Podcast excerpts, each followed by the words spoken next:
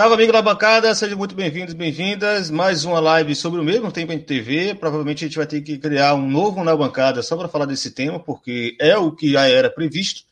Nós falamos no primeiro live que era uma insegurança jurídica, depois discutimos a utopia do, do streaming, e hoje nós vamos atualizar o que vale tanto para um como para outro, porque a quantidade de assuntos e de acontecimentos que, que nos trouxeram, nos brindaram nas últimas semanas não foi brincadeira. Né? Hoje a gente tem que fazer um belo de um repasse aqui geral de pelo menos cinco ou seis, temos aqui, vou mostrar todos mais adiante, seis casos é, que são quase diretamente ligados à MP 984, fora aqueles clubes que já aí faziam seus movimentos próprios. Mas é certo que o que nós falamos nas primeiras lives, a gente tem que repassar hoje, porque era muito previsível que nós precisaríamos atentar para a insegurança jurídica que essa MP causaria.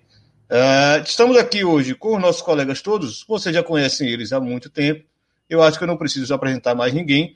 Ah, o combinado hoje, fazer como a gente fez, fez na outra, né? Hoje nós temos a, a, presença de Fernando Borges, ele acreditou que não tinha muita coisa a acrescentar na discussão de hoje, é, mas nós temos Emanuel Leite Júnior, aí embaixo, João Ricardo Pisani, Anderson Santos, os nossos especialistas na temática da casa, nosso time de participantes da bancada, que estão acompanhando isso mais do que nunca, né? Nossos grupos, a gente criou até um outro grupo na bancada para poder dar, dar cabo à quantidade de acontecimentos e eventos que tem marcado isso aí. Eu vou deixar cada um dar uma boa noite, ao tempo que também chega aí o pessoal uh, que está ainda entrando nos links, etc.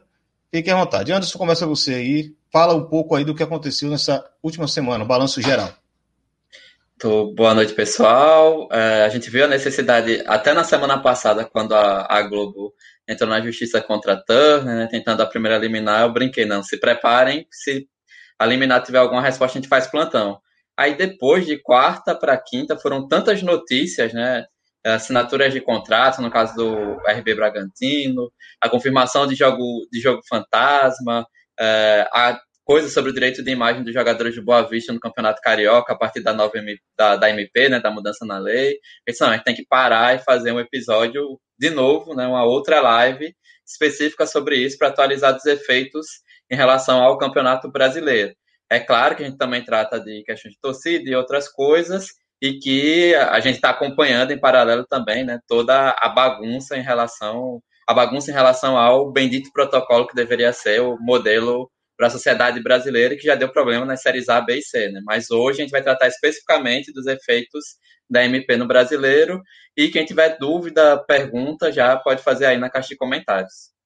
João Ricardo Pisani, seu recadinho pessoal. É, acho que a gente está tá vendo são episódio, é um episódio que não vai acabar tão cedo.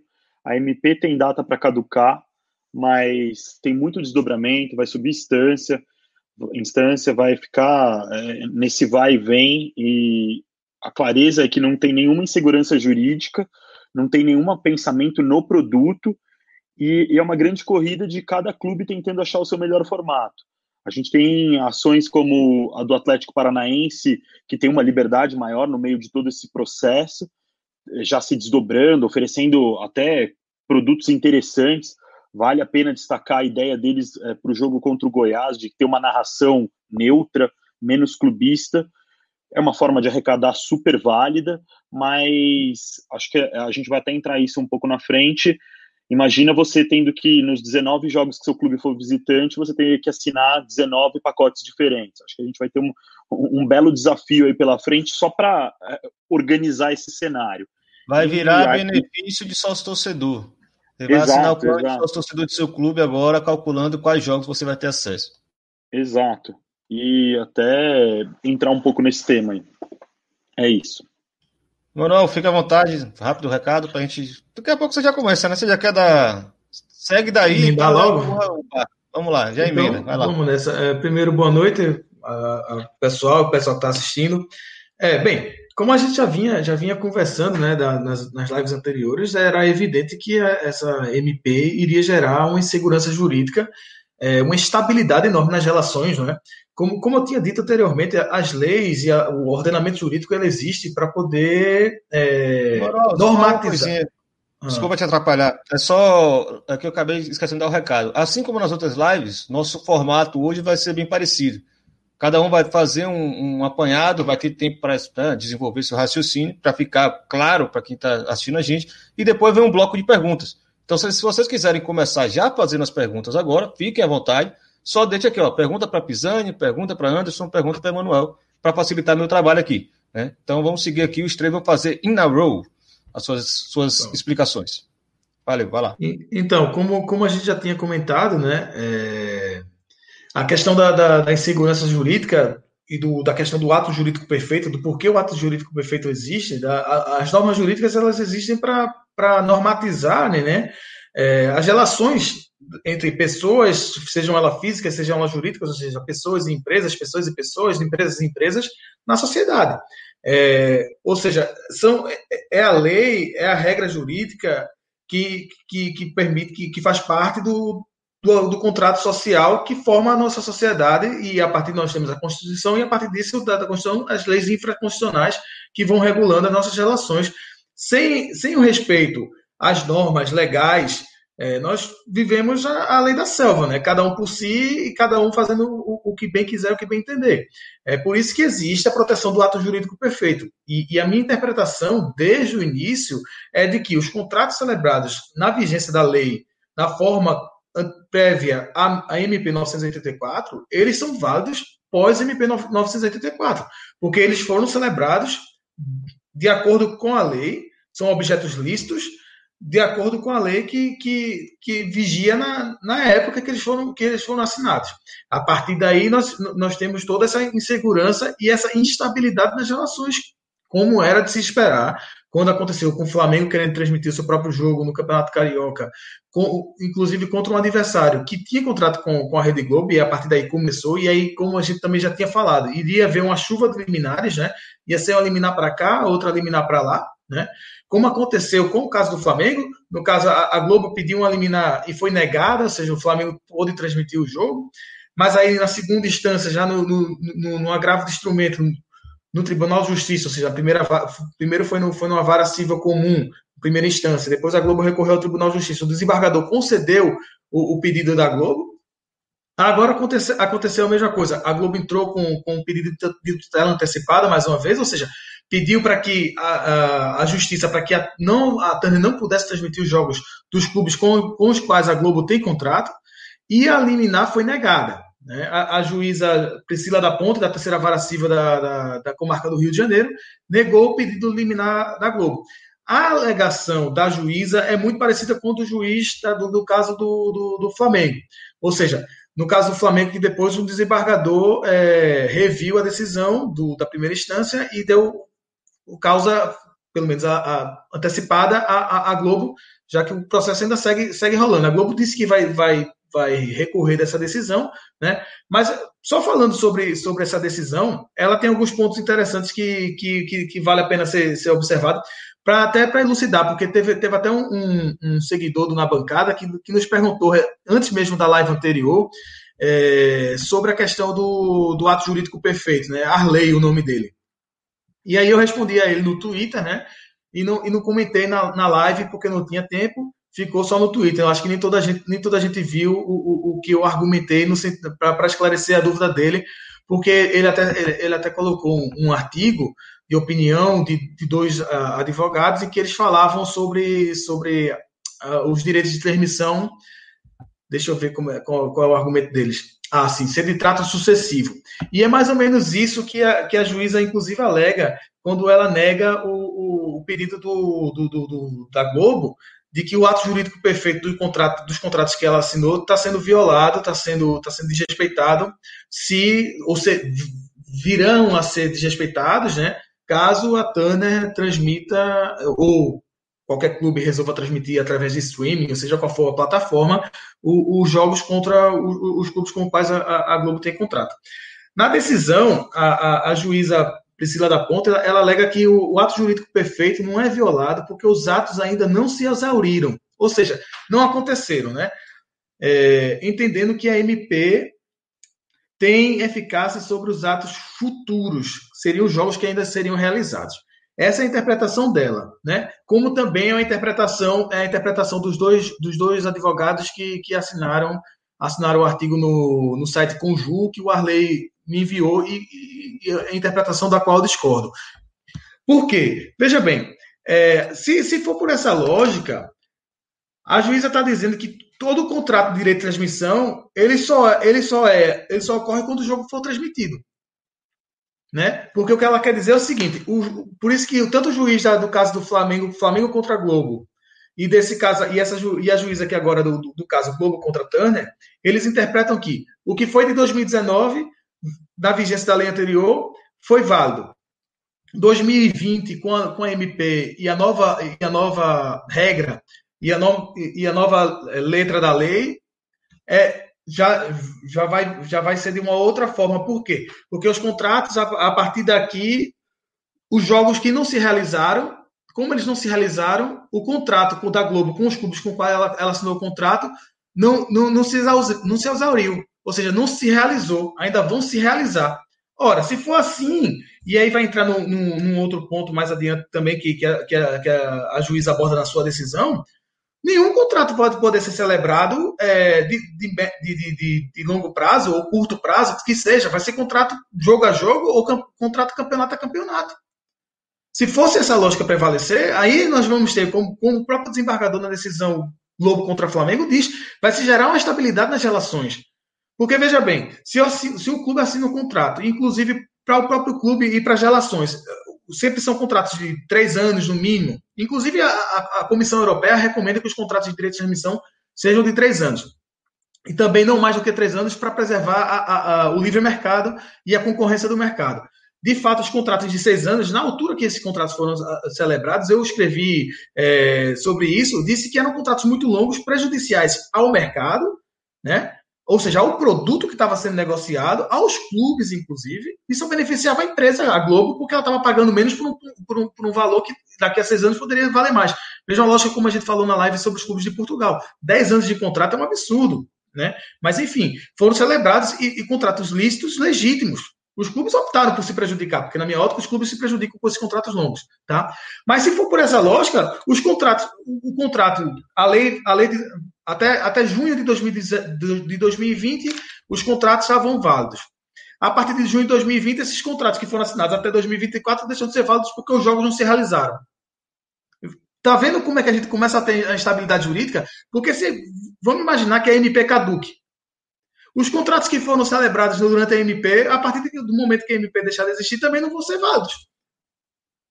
O que não é correto, né? O que for celebrado, se, se um clube celebrar um contrato durante a vigência da MP, desde que ele não infrinja o, o, os acordos os, do, dos clubes que tem com a Globo, esse contrato é válido porque ele foi celebrado na vigência de uma lei que, que era válida na sua época, mesmo que ela só tenha duração de 120 dias, 60 dias, que é MP, né?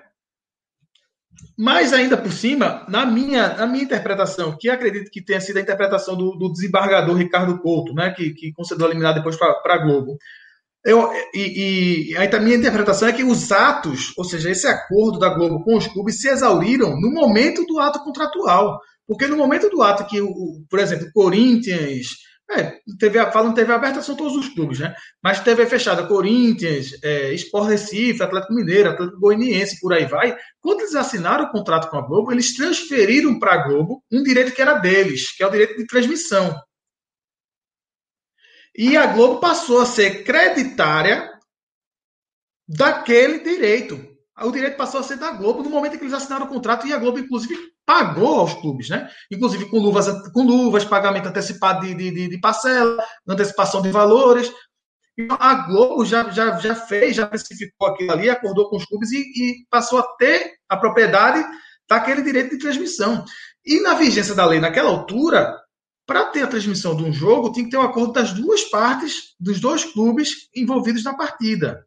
Portanto, se um clube assinou um contrato com a Globo até 18 de junho de 2020, antes da MP, com exclusividade, porque nos contratos da Globo sempre diz isso, com exclusividade, ele passou para a Globo esse direito que era dele. Aí um outro clube, os clubes que tão, têm contrato com a Turner, vai querer transmitir seu jogo como mandante de, de um clube que já tem contrato com a Globo de exclusividade para todos os seus jogos, eu, eu, eu, não, eu não, não, vejo eu não vejo outra forma do que a, o desrespeito ao ato jurídico perfeito, porque, reitero, os contratos, na minha visão, se exauriram no momento em que os clubes assinaram os acordos com a Globo e transferiram o direito. Porque, inclusive, quando, quando os juristas, eh, os dois advogados que falam sobre, sobre o trato sucessivo, né, contratos de, de trato sucessivo, que direito de transmissão seria trato sucessivo, trato sucessivo, por exemplo, é plano de saúde. Né? Só que no plano de saúde, no plano de saúde, são duas partes. Uma empresa, por exemplo, se faz um plano de saúde é, empresarial para seus funcionários, é uma parte, é a empresa, não são todos os funcionários que estão ali inseridos, e a empresa de plano de saúde, ou a pessoa física, a pessoa que, que faz um acordo com, com, com, com o plano de saúde. Porque aí alega que a, a nova lei vigente pode sim, é, é, embora isso seja controverso, existem decisões no, no STF de, de mensalidade escolar, por exemplo, que, que, que, que, é, que contraria essa ótica. Mas vamos admitir que ela seja, ela seja válida. Só que aqui nós, nós não estamos falando do contrato, por exemplo, do Atlético Paranaense com, com a Turner, da transmissão do Flamengo contra o Boa Vista no Campeonato Carioca, apenas.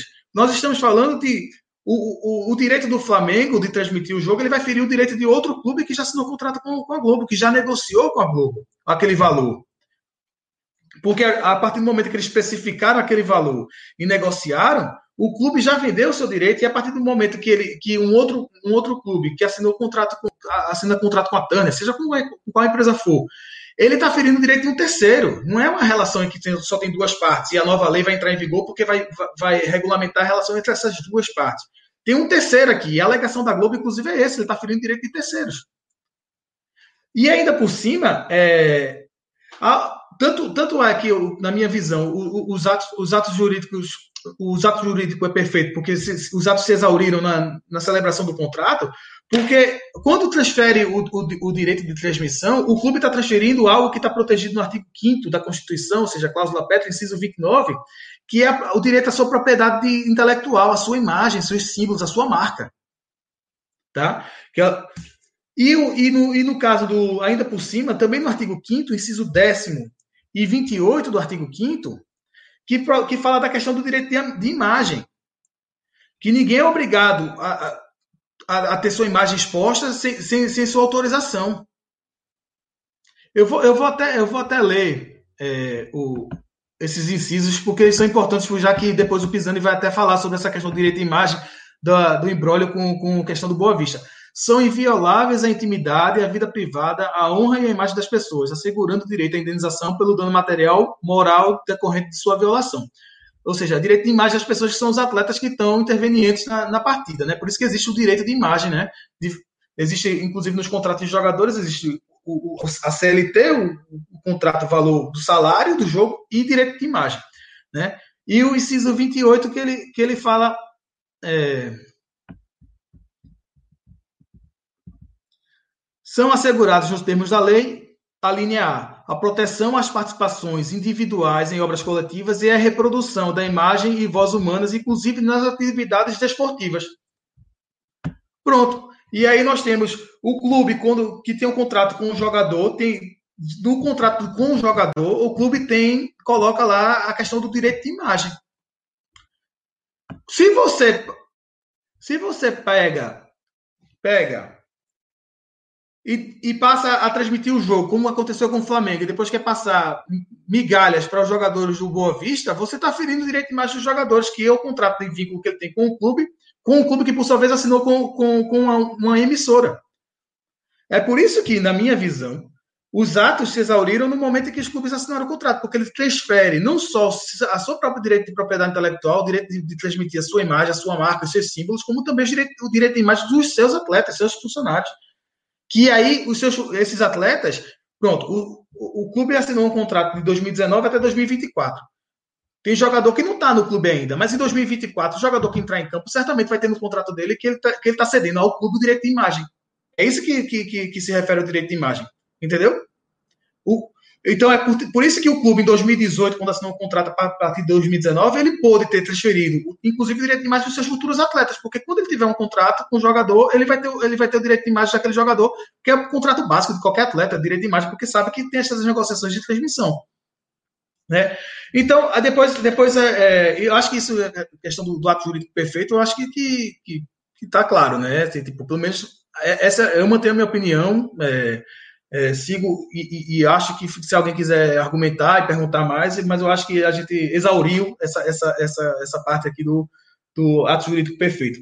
Depois a, a, a, a juíza Priscila da Ponta, ela, ela, ela alega que sobre a questão da, da aplicabilidade, da eficácia já imediata da, da, da MP, ou seja, da, da Lei Pelé a partir da MP, e ela justifica, ela entra na justificativa justamente isso, os contratos são muito longos, ingessam a sociedade. Eu até concordo com o argumento de que os contratos são longos, prejudicam os próprios clubes, porque são seis anos e tudo mais. Mas são contratos. São contratos que foram celebrados. As partes. A Globo, a Globo não chegou para os clubes e botou uma arma na cabeça dos dirigentes dos clubes e vamos assinar esse contrato de seis anos. Os clubes que quiseram assinar esse contrato de seis anos, como quando implodiram o Clube dos 13, os clubes quiseram implodir o Clube dos 13 para seu próprio prejuízo. Né? Os clubes que não quiseram respeitar o processo licitatório que o Clube dos 13 foi forçado por um acordo com, com o CAD a fazer, e a Globo, por, nos bastidores, deu, deu, deu um, nó, um nó tático acordo que ela também celebrou com o CAD, né? E, e, assinou e assinou contratos individuais, porque o, o acordo com o CAD previa um acordo coletivo como, nos modos como ela tinha anteriormente com o Clube dos 13. Então não faz sentido você dizer que a lei passa a ter vigência imediata porque os contratos são longos. Porque, porque ela fere. Ah. Moral. Pronto. e aí depois a, a, a, a, juíza também alega a questão do, da, da alteração, as alterações dos contratos, né? E aí ela, ela vem com a argumentação parecida com o do juiz que, que negou a eliminado da Globo no caso contra o Flamengo. E ah não, essa questão da alteração do contrato é, a gente até pode falar mais adiante, que é a questão da Globo de revisão do contrato, né? Que ela, ela deixa claro que se a Globo se sentir lesada, é, porque vai, vai diminuir o valor do mercado daquele, daqueles acordos, ela, se ela quiser reduzir ou até reincidir o, o, os contratos que, que tem com os clubes, né? Já que ela. A Globo, aí. É, pois, a, a, Globo pagou um valor pensando em transmitir com exclusividade aquele, os jogos daqueles clubes. De repente, vem uma MP, por isso que a gente fala que é o caos, né? Porque ela instala o caos. Vem uma MP que muda, muda a interpretação é, jurídica por parte de algumas pessoas e alguns aplicadores do direito da validade da Lei Pelé, da, que, que, que regia os contratos que foram assinados, né? E a Globo, de repente, perde valor de mercado porque ela pagou um valor maior por algo que era exclusivo. Se ele deixa de ser exclusivo, evidentemente, obviamente, é lógico que ele perde ele já não tem mais aquele valor, ele tem um valor diminuído, porque deixa de ser exclusivo. A Globo vai dividir a transmissão, no caso TV fechada, Sport TV, com a Tanner, seja qual for o canal que a Tanner escolher para passar o, o, jogo. Né? Então, e, e nessa decisão, a, a, juíza, a juíza reconhece que se a Globo entender que está sendo prejudicado, ele, ele reveja, chame os clubes para renegociar ou mesmo rescindir os contratos. E aí entra naquela questão que a gente já tinha falado na live, na live anterior, né? que era da questão do, da instabilidade da Globo rescindir os contratos e negociar jogo a jogo com os clubes. Que vai prejudicar quem? Os clubes menores, os clubes periféricos. Tá? E, por fim, só a última alegação da, da, da decisão é da, do direito à propriedade, quando ela fala que a Globo, ao, ao, tentar impedir que a Turner transmita os jogos, está limitando o direito da propriedade dos clubes que, que têm contrato com a Turner. Só que aí, aí volta a mesma coisa que eu falei quando foi o Flamengo contra a Globo. A Globo não está não tá querendo transmitir o jogo do, do Flamengo, não está querendo transmitir o jogo do Atlético Paranaense. Ela quer apenas que seja respeitado o contrato de exclusividade que ela celebrou na vigência de uma lei que previa que previa essa possibilidade. É só isso. Então eu não vejo aqui uma infringência da, do, do, direito dos clubes, porque na minha ótica, reitero, o que o, o, contrato da Globo era válido porque a lei anterior permitia isso. Então depois a gente vai vai discutindo mais para não me alongar.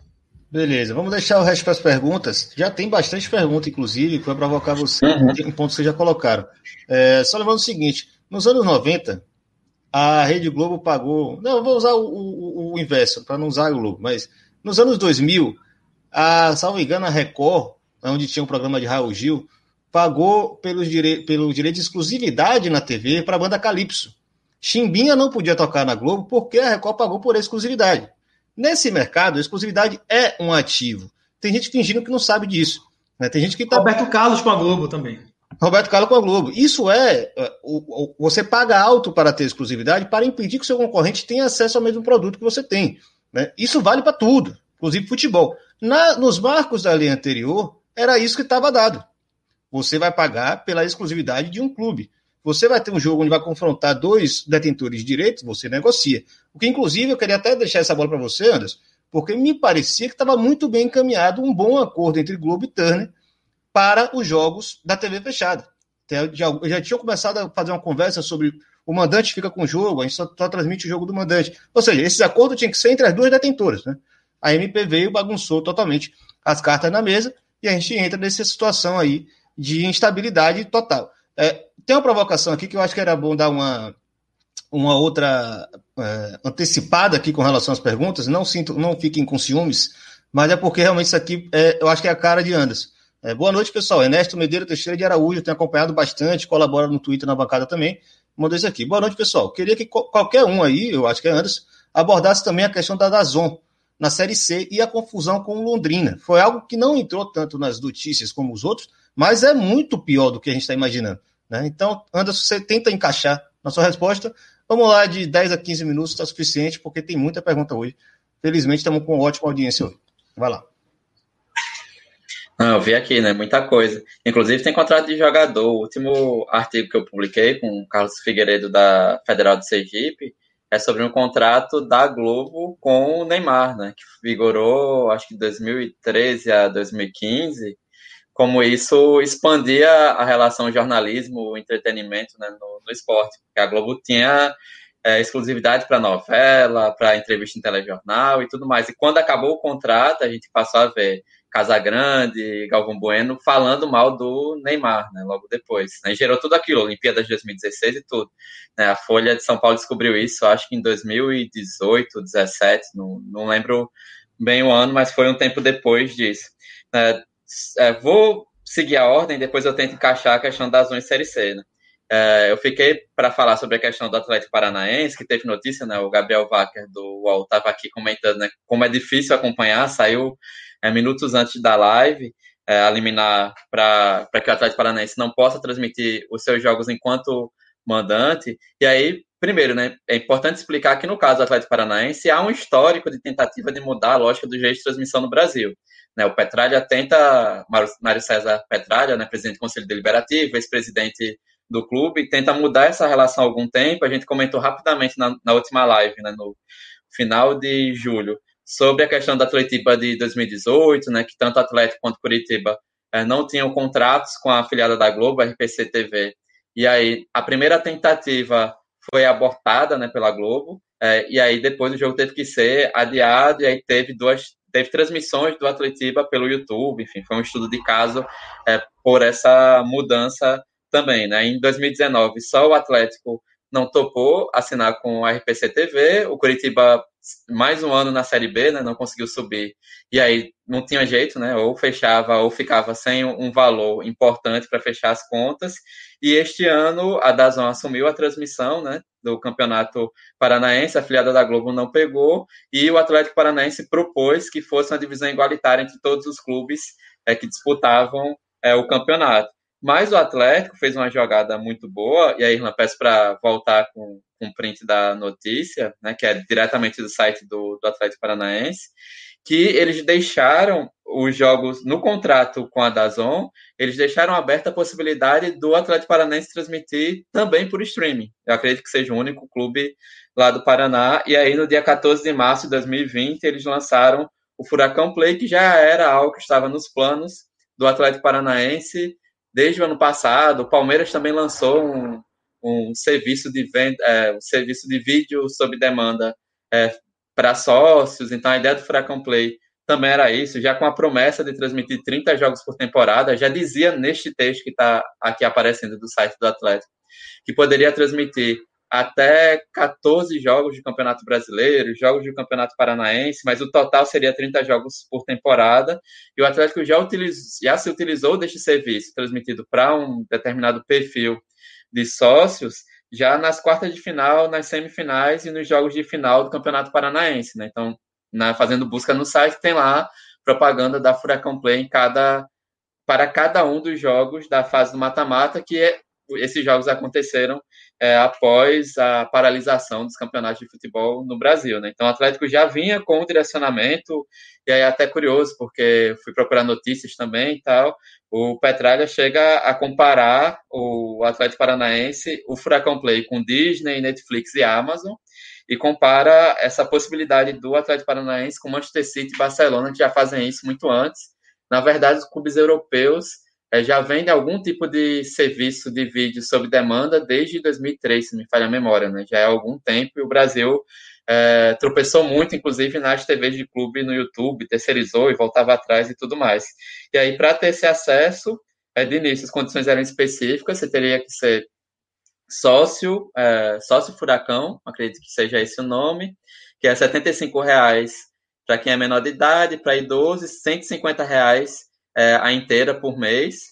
Aí ainda tem um sócio furacão VIP e tem algumas categorias de sócio, naquele sentido de sócio do clube, que não tem tanto acesso, né? Eu estava olhando aqui a, o tweet do Mário, Mário Celso Petralha sobre a transmissão desse jogo, do jogo contra o Goiás, que seria amanhã, né? A transmissão seria amanhã, agora não, não vai ser mais, e que ele comenta justamente, é, muitos torcedores reclamando que pagam até 300 reais, porque são sócios do clube, né, aquelas outras categorias, e não teriam acesso, porque não se encaixam nessa do sócio furacão.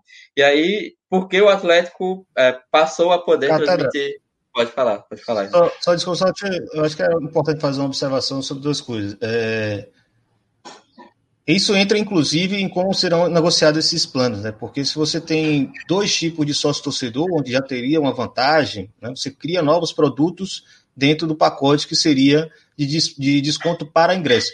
O que muita gente estava reclamando lá é que nesse momento, que já que seu plano ele tem vantagens em ingresso e você não tem jogo para usar ingresso, né? Então, você não teria nenhum tipo de, de, contrapartida, considerando que os jogos estão acontecendo. Então, você acompanhando lá a discussão na, no tweet que Petralha colocou, é, postou, é, é, muito. Tá muito intenso, assim, né? Inclusive, torcedor contra torcedor, um dizendo que o outro quer mamata demais, o outro tá falando que paga 300 reais e só ele deve ter é, esse direito mesmo. E o pior de tudo é que não é sócio do Atlético, né? Torcedor do Goiás, por exemplo, que vai ficar sem acesso a esse jogo, a não ser que pague R$ 24,90 por mês para ter acesso a esse jogo. Porque ele não vai querer ter acesso a esse jogo, mas para nada, para assistir jogo do Atlético na plataforma própria. É só para dar uma, uma, problematizada com relação a isso, eu fiz uma brincadeira no meu Twitter também com relação a isso.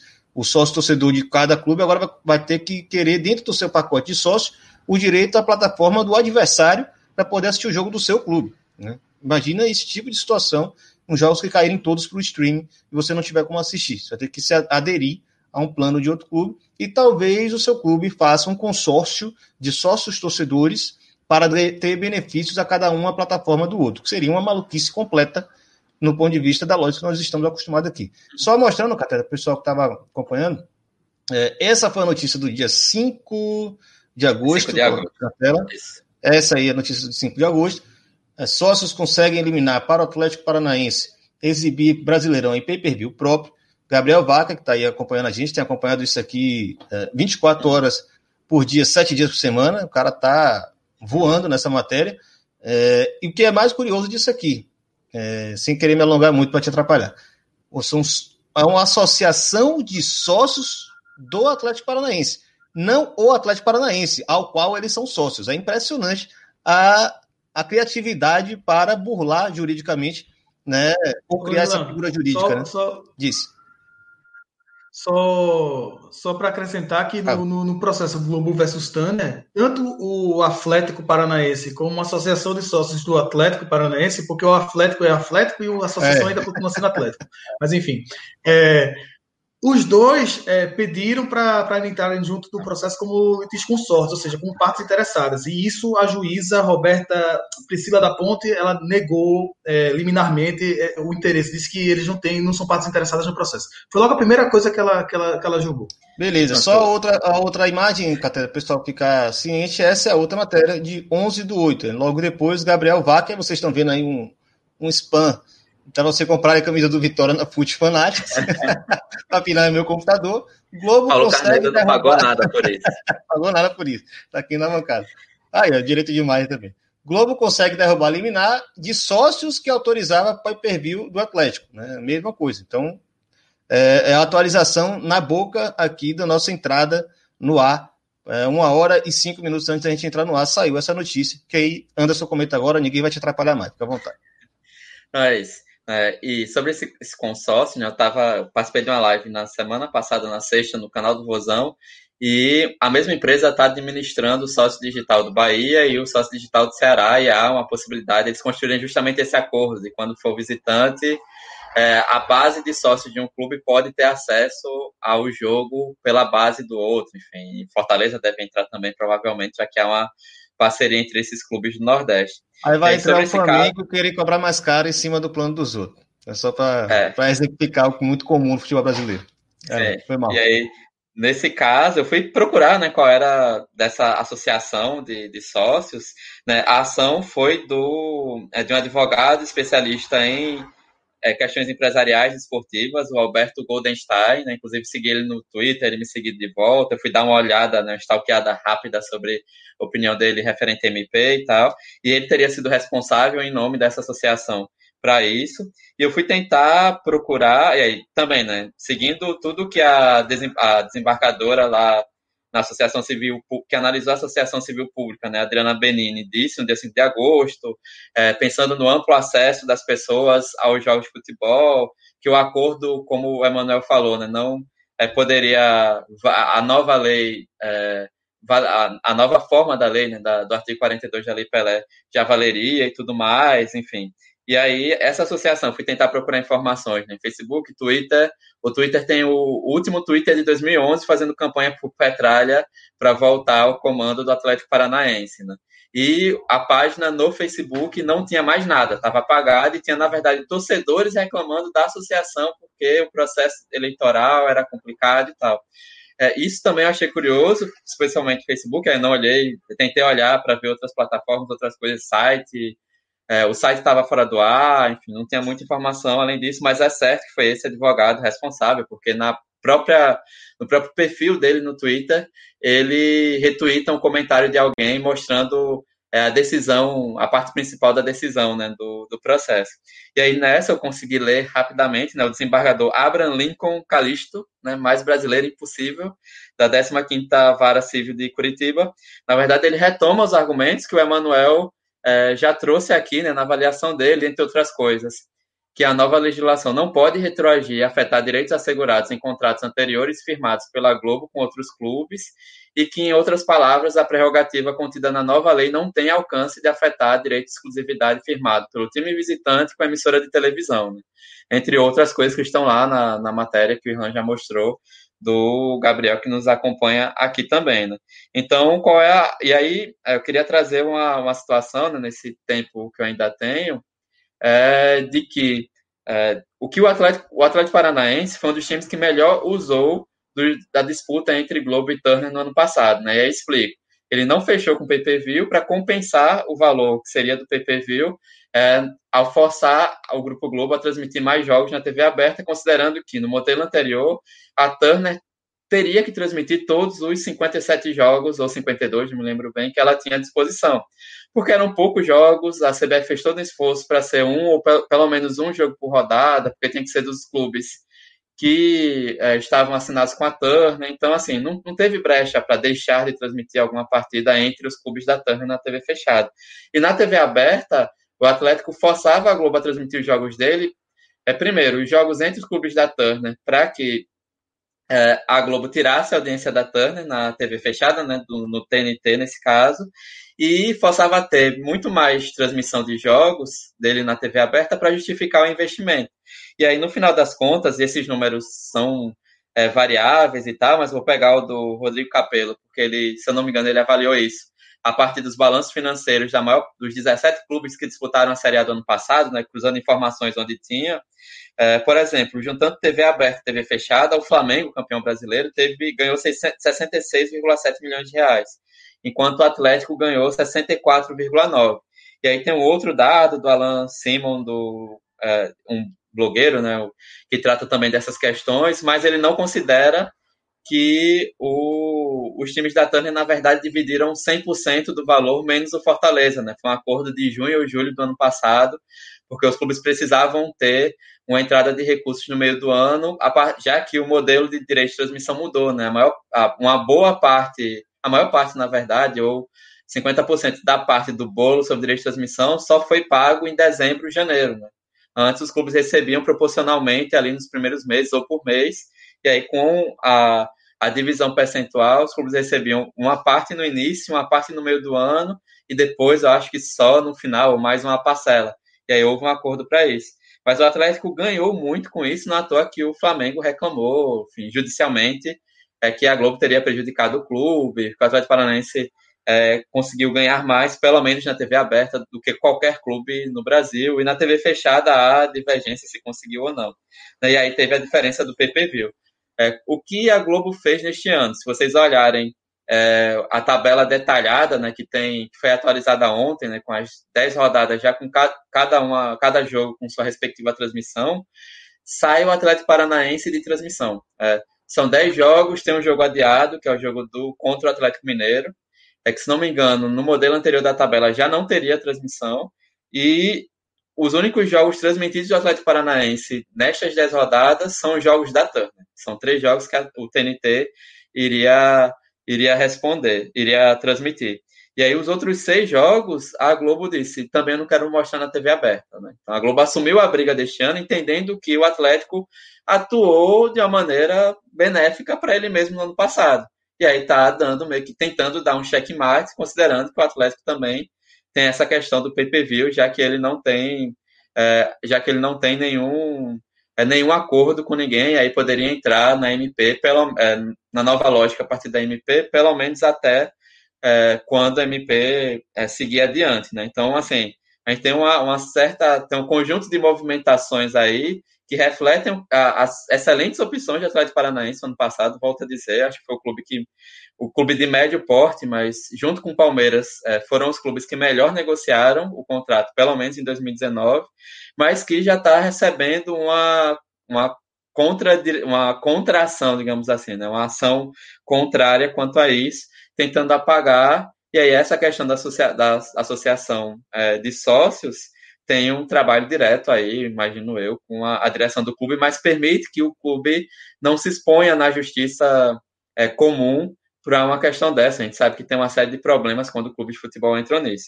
E aí eu finalizo com a questão da, do Dazon, que esse é um outro problema, né? Séries B, C e D, os, assim como a Copa do Brasil, os contratos são concentrados pela CBF, pela organizadora. Né? A negociação é concentrada e eu diria que não necessariamente coletiva. É, e aí eu explico. Na Série B, os clubes têm que escolher um dos três contratos, né? Se recebe pela TV aberta, TV fechada ou pay-per-view. A maior parte dos clubes opta, desde 2019, pelo contrato TV aberta, que é, que é dividido igualitariamente, é definido em Assembleia de Clubes da Série B. O Cruzeiro este ano é a única exceção que vai optar por esperar o valor é, do daquilo que a gente marca como torcedor no Premier para a Série B. Né? Então, eles imaginam que vão ganhar 10 milhões a mais por conta disso. Na Série C, do mesmo jeito, a CBF é, negocia é, de forma centralizada e, e, tem, desde o ano passado, contrato com a Dazon. O Londrina interpretou que eu caí da Série B para a Série C. Na Série B, o meu contrato era com o Grupo Globo e eu creio que o Londrina está naquele bolo de um monte de times que assinou com o Grupo Globo para que, caso ele suba para a primeira divisão, ele entra naquele, naquele conjunto de clubes que tenham que, é, que vão entrar na lógica do 40%, 30% 30%, mas na Série C ele não tinha assinado contrato com ninguém. Né? E se a MP diz que a, o direito de imagem é do mandante, né? então, assim, ele peitou no primeiro momento a CBF dizendo não, a gente não assinou com a Dazon, não tem nenhum contrato dizendo isso, então a gente vai querer transmitir da nossa forma, se for o caso cobrando e tudo mais, né? E aí nesse caso é, houve uma espécie de acordo, creio que de última hora, que a Dazon transmitiu o Londrina no final de semana e foi curioso porque eu recebi de um, tem um colega de trabalho, né, de, de podcast acadêmico que mora em Londrina, né, trabalho junto com um grupo de pesquisa da Estadual de Londrina, que ele me mandou uma transmissão pelo Facebook de um repórter que colocou a transmissão lá, ninguém cortou e ele transmitiu de graça para a galera no Facebook numa boa, só que claro, né, com a transmissão do chão, né, não da, da arquibancada. E aparentemente essa situação se estabilizou, né? Eu, eu imagino que a CBF tenha dado daquelas broncas de ter dito, ó, fica quieto aí, porque se a gente meter um processo em vocês, vocês caem por mais divisões, né? Então, é, a situação foi essa. O Manaus chegou a anunciar aplicativo para transmissão de jogos de Série C e recuou. Os clubes, Santa Cruz, Remo, é, entre outros, entre, é, chegaram a tentar negociar com a CBF para que todos os jogos fossem transmitidos. Aí o meu termo que Dazon e CBF arranjaram foi que os jogos não exibidos na plataforma, né, na Dazon, seriam transmitidos no Maicujo, mas cobrando R$ 4,90, R$ 4,90 por jogo, sendo que o primeiro jogo seria gratuito, que você assinasse, mas você pagaria R$ 4,90 nos outros, que foi o meu termo só é, com um problema seríssimo, que é, o funcionamento Maicujo da Dazon é de sublicenciada, que era como a Record funcionava com a Globo, a Band funcionava com a Globo se o, nessa parceria MyCoach e Dazon, quem ganha dinheiro são as duas plataformas. A Dazon não tem obrigação nenhuma de passar o lucro do sublicenciamento para os clubes, né? Que é um outro problema, mas é um problema sério desse, dessa perspectiva de centralização a partir da organizadora do torneio que é uma burla do cacete, né? Porque você tinha concordado uma coisa, você está entregando outra. É bom lembrar também que o Londrina ele é um clube meio sui generis, né? Porque ele tem, ele tem a gestão privada da empresa de, dos Malucelli. É, ano passado ele estava perto de subir e acabou caindo. E mas Malucelli falou que ia abandonar a, aquela função né, da empresa gestora do futebol do clube, acabou acertando de ficar. É, dentro desse imbróglio, não sei, ele também é um cara que tem uma postura muito meio petralista, né, de ter querer ser arrojado, de chamar atenção para suas, suas decisões políticas, ser meio aquela postura de que vou encarar mesmo, né, bote sua base e caia para dentro. É, mas ele é o Londrina, né? Ele não é o Atlético Paranaense recém-campeão do Sul-Americano Copa do Brasil. O ouvinte mais fiel do Na Bancada já está ciente. A transformação de clubes em empresas está longe de ser uma solução para os problemas do futebol brasileiro.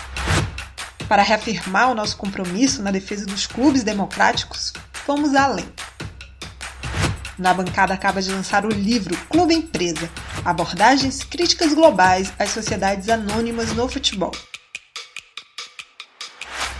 São 21 autores reunidos em 14 artigos pensados para abordar tudo o que há de mais importante nessa temática.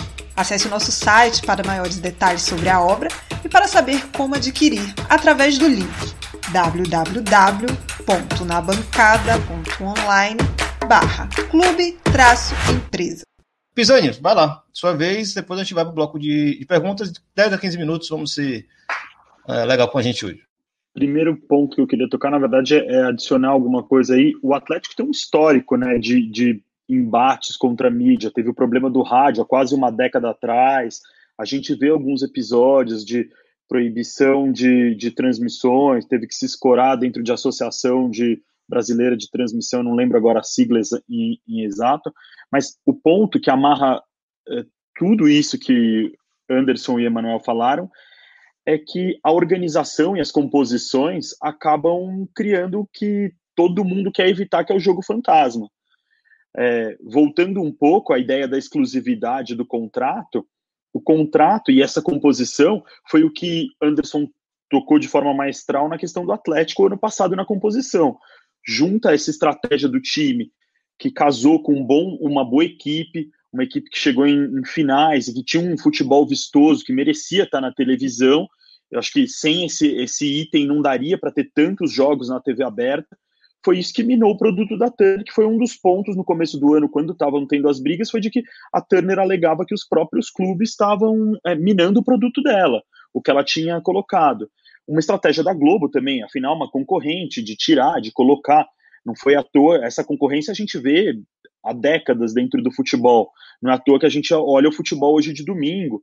A gente já teve que usar o futebol para bater o Gugu, né?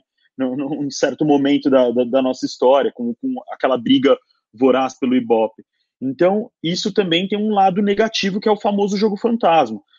Tem, teve até uma postagem que circulou entre ontem e hoje, se eu não me engano, hoje, que foi do Santos, a, a brincadeira dos 11h59 e meia-noite. Não teríamos mais jogos fantasmas na, dentro dessa, dessa realidade da MP, e agora temos jogos fantasmas, temos clubes envolvidos em jogos fantasmas. Na primeira rodada a gente teve Fortaleza Atlético Paranaense.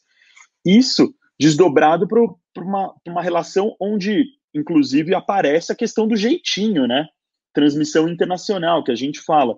Então, o primeiro ponto que eu queria, eu, só queria abrir um parênteses gigantesco dentro dessa questão do jogo fantasma, é que eu, assim, eu não falo isso num tom crítico, mas para lançar um questionamento de quem está desenvolvendo esse produto, de quem está nessa sede por é, ter sua plataforma de, de, de, streaming, de dados.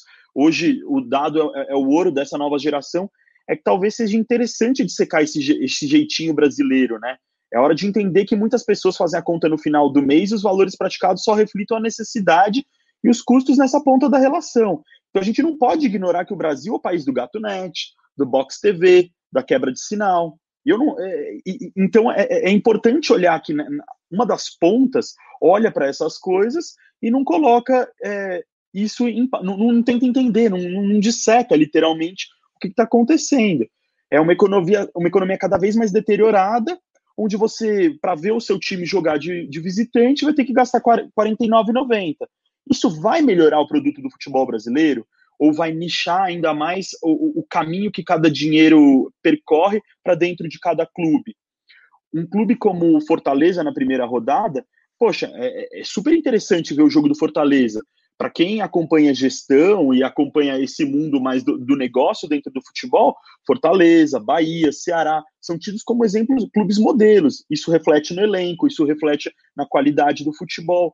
Então, você vai minar eles, você vai tirar o direito deles de arrecadar? Eu não estou de jeito nenhum defendendo a lei de visitante e mandante, mas eu estou querendo criar um raciocínio para mostrar como o jogo fantasma e essa briga, no fim, vai ser danosa para os clubes. É, eu, eu fico pensando aqui que, e aí vou na fazer tela um link com Gato Turner, Box TV. E Santos e Atlético vão vai... terá uma transmissão na TV, né? É. Exatamente, exatamente. E a gente fica olhando isso. Por que, que eu não vou ter um agregador? O Box TV hoje quebra sinal da Dazon, quebra sinal do Netflix, quebra uma série de, de, de, de sinais que é crime isso, quero deixar bem claro, mas é uma realidade do, do, da nossa economia, da, da nossa sociedade, onde o cara vai ter tudo isso, esse serviço agregado. A própria internet oferece isso. Você não tem no YouTube, mas você tem outros lugares onde você encontrar. Quem garante que isso vai ser. Onde você vai coletar esse? Quem garante que isso não vai ferir o seu próprio produto? Tem uma lógica que é, vai gerar um desconforto para o torcedor. Eles vão. O, o, Atlético deu um. Eu acho que é um baita. É, para mim é super legal o que o Atlético fez de criar uma trans, duas, dois tipos de transmissões para o Goiás e para pro, os torcedores dele. É, é, é, digno de menção essa iniciativa, respeita o, o, público, o consumidor visitante ali, oferecendo um produto que, para quem fica, vai ficar preso a isso. Mas imagine isso num campeonato inteiro, 19 jogos, seu clube for visitante. É, o Flamengo já teve uma experiência péssima, tudo bem, você vai falar, ali não teve planejamento, ou foi muito em cima, mas pagamento de cartão, processar, é, essa, essa situação. Então, para voltar à questão dos jogos fantasmas, isso vai ser uma realidade. Vai ser uma realidade da concorrência, vai ser uma realidade caso a MP, que a gente sabe que está para caducar, ela vai e vem, mas você sabe, você tem uma data para ela eventualmente caducar, ela pode voltar. Então, isso é super complicado. Para resgatar o, o, tema do direito de imagem, vou que, gente, que surgiu principalmente quando o Atlético, dentro da liminar, que é a associação de, de sócios, né? Associação é, conseguiu ali dentro, é, o clube fica obrigado a repassar o direito de arena. E aí eu vou resgatar ali a, a nossa conversa que o direito de imagem, a grosso modo, é o direito do álbum de figurinha, como eu chamei ali numa conversa no Twitter. É o direito de explorar a imagem do jogador é o percentual desse casamento entre clube e jogador que aparece na mídia e a gente coloca dentro do, do da, da, conta que pode compor o salário, você pode reduzir salário de um jogador e jogar mais para a questão do direito de imagem. Então é importante frisar isso. E o direito de arena é um valor que, até onde eu sei, não pode ser reduzido de 5%. Ele, tem um, ele é fixado, ele vai ser pago, evento, independente do contrato, vai deveria repassar, né, para todos os jogadores e todos os envolvidos ali dentro da partida, e ele faz parte de um, de um ele é um ele é uma não, é, não sei se o termo é exatamente verba, mas ele é indenizatório. para o jogador dentro da, da realidade do contrato do direito de arena que o clube assina pelo direito de transmissão. Então, eu acho que essas são as principais é, pontos de, de, toda essa, essa história que a gente está vendo. A gente tem que relevar alguns, alguns pontos no sentido de é, entender que a Globo está simplesmente tentando se adequar a essa nova realidade. Essa, é, voltando ao que o Irlan frisou da, da, sobre exclusividade, os companheiros aqui, ela assinou um contrato para jogar uma regra de um jogo e hoje ela tem um outro jogo sendo, sendo disputado aí. As regras não estão mais valendo e se valerem, é consequentemente ser revistos esses valores. Essa é, é a certeza que eu tenho. É, ela não vai pagar o que paga para alguns clubes, ela vai poder, inclusive, é, não vou falar se livrar porque dá um tom pejorativo, mas ela vai poder cortar alguns clubes dessa, dessa composição que ela tem. A gente já falou isso na outra, na outra live. E essa composição vai ser por mercado. Uma TV regional que se vire para comprar o seu clube se for interessante para ela. A Globo, num plano onde ela tem futebol às quartas à noite e eventualmente aos sábados, mas com certeza aos domingos à tarde, ela não vai precisar, ela precisa de dois jogos por rodada. Ela pode compor muito bem dentro disso. Então, o jogo fantasma, talvez você não veja porque você vai ter o streaming, mas você vai decorrer nesse outro problema. Esse é o lado positivo de se ter uma liga ou uma CBF que organizasse isso que colocasse. A CBF com a tabela eventualmente pode colocar os horários, mas isso com certeza vai migrar para as próximas rodadas numa briga de horário para quem quer o, o, melhor espaço na televisão, para o horário premium ou como o futebol é visto. Vão provavelmente aparecer distorções. Em ligas organizadas já tem o famoso é, horário do jogo para a China, horário do jogo para o Oriente Médio, que a gente acompanha alguns horários que às vezes não casam tão bem com o que o público local está acostumado. Então, imagina se alguém fecha um parceiro comercial chinês e precisa mudar o horário, vai, vai ser um efeito cascata aí e vai trazendo cada vez mais elementos é, externos e, e mais essa autonomia que cada clube busca ter pode ser perigosa se não, não tiver alguém que regule e controle e, e arbitre a, a necessidade e a vontade de cada um. E aí, só, só acrescentar, né? O, é, algo que eu realmente não tinha me dado conta, né? Ela tinha perguntado é, num dia à noite, e depois veio a, a matéria sobre Flamengo e Boa Vista. É que... Na verdade, você estava sob forte emoção porque perdeu a final do Campeonato Alagoano. É, né? também, lembrar disso também, isso é verdade. E aí, a, o que a gente comentava que, na verdade, o, o, direito, o acesso à imagem individual é a imagem, a utilização de som e imagem é constitucional, né? É um dos incisos do Sim. artigo 5 da Constituição. E assim, são mais de 20 incisos, se me falha a memória, então não vou lembrar exatamente qual é. E o artigo 42 da Lei Pelé, na verdade, é uma adaptação é, para essa indenização que o, Pisani falou, né, para o jogador, porque o direito de arena pode ser coletivo, né? Isso a gente acabou, mesmo nas outras lives, a gente não tratou disso, né, que é um problema porque o direito de imagem é individual. Então, o parágrafo que foi mudado lá do artigo 42, que tira a mediação do sindicato é, para o pagamento de 5% em relação a isso, agregado à mudança no corpo do artigo 42, né, que diz que o direito é do mandante, cria um problema jurídico muito importante. Né? Então, é a, a matéria que a gente acabou de mostrar, que o Flamengo fez lá um cálculo sobre o quanto ele ganhou é, em relação à, à, venda dos direitos internacionais do Maicujo, que ninguém sabe se esse cálculo é verdadeiro ou não, como é que faz, é, e que cada jogador do Boa Vista iria receber R$ 52,02. É, curiosamente, acho que na matéria, no corpo da matéria diz que o, o Flamengo teria ganho pela venda de direitos internacionais é, eu acho que nem 50 mil reais. Foi por, a partir disso que se calculou os 5%, e claro, né, fica é, o valor dos jogadores do Flamengo já, tá, já está sob contrato e do Boa Vista precisa pagar. Né, porque o Boa Vista ganha de direito de transmissão e repassa o direito de imagem aos jogadores dos seus acordos. Né? E aí o que pode acontecer em relação, pegar um exemplo que poderia ter acontecido na primeira rodada se o jogo não tivesse sido adiado. Palmeiras e Vasco, né? É, o Palmeiras, é, se a, é, pegar Palmeiras e Vasco, né? Se a Turner tivesse transmitido, o jogo foi adiado, acabou que esse problema Globo versus Turner vai ficar para o final de semana o próximo, né? Para a terceira rodada. E aí, se o Palmeiras tivesse transmitido, o Vasco poderia, por exemplo, é, sei lá, reduzir percentualmente é, o valor que pagaria para direito de imagem dos seus jogadores reduzir esse jogo. Porque o Vasco não ganhou nada por isso. Né? E aí chegar e mandar a conta proporcional para o Palmeiras pagar os jogadores do Vasco. Né? E aí, o. Por quê? Se for jogo de time é, Globo versus Globo, Turner versus Turner, o Premier versus Premier, é, a prática que a gente tem é que todo mundo paga direito de imagem, todo mundo ganhou em contratos em condições semelhantes, mesmo caso do Red Bull Bragantino, né, que legalmente ele tem que trazer elementos da Lei Pelé de acordo com o momento que está sendo assinada, mas a Globo não vai transmitir os jogos é, do RB Bragantino é, como mandante com visitante sendo da Turner, com o Atlético Paranaense, no caso do Premier e tal. É, e aí, nesses casos, os contratos seguem válidos porque é, os clubes venderam para o Grupo Globo e para a Turner os direitos de mandante e visitante, é mesmo nesse caso específico da, do Red Bull Bragantino.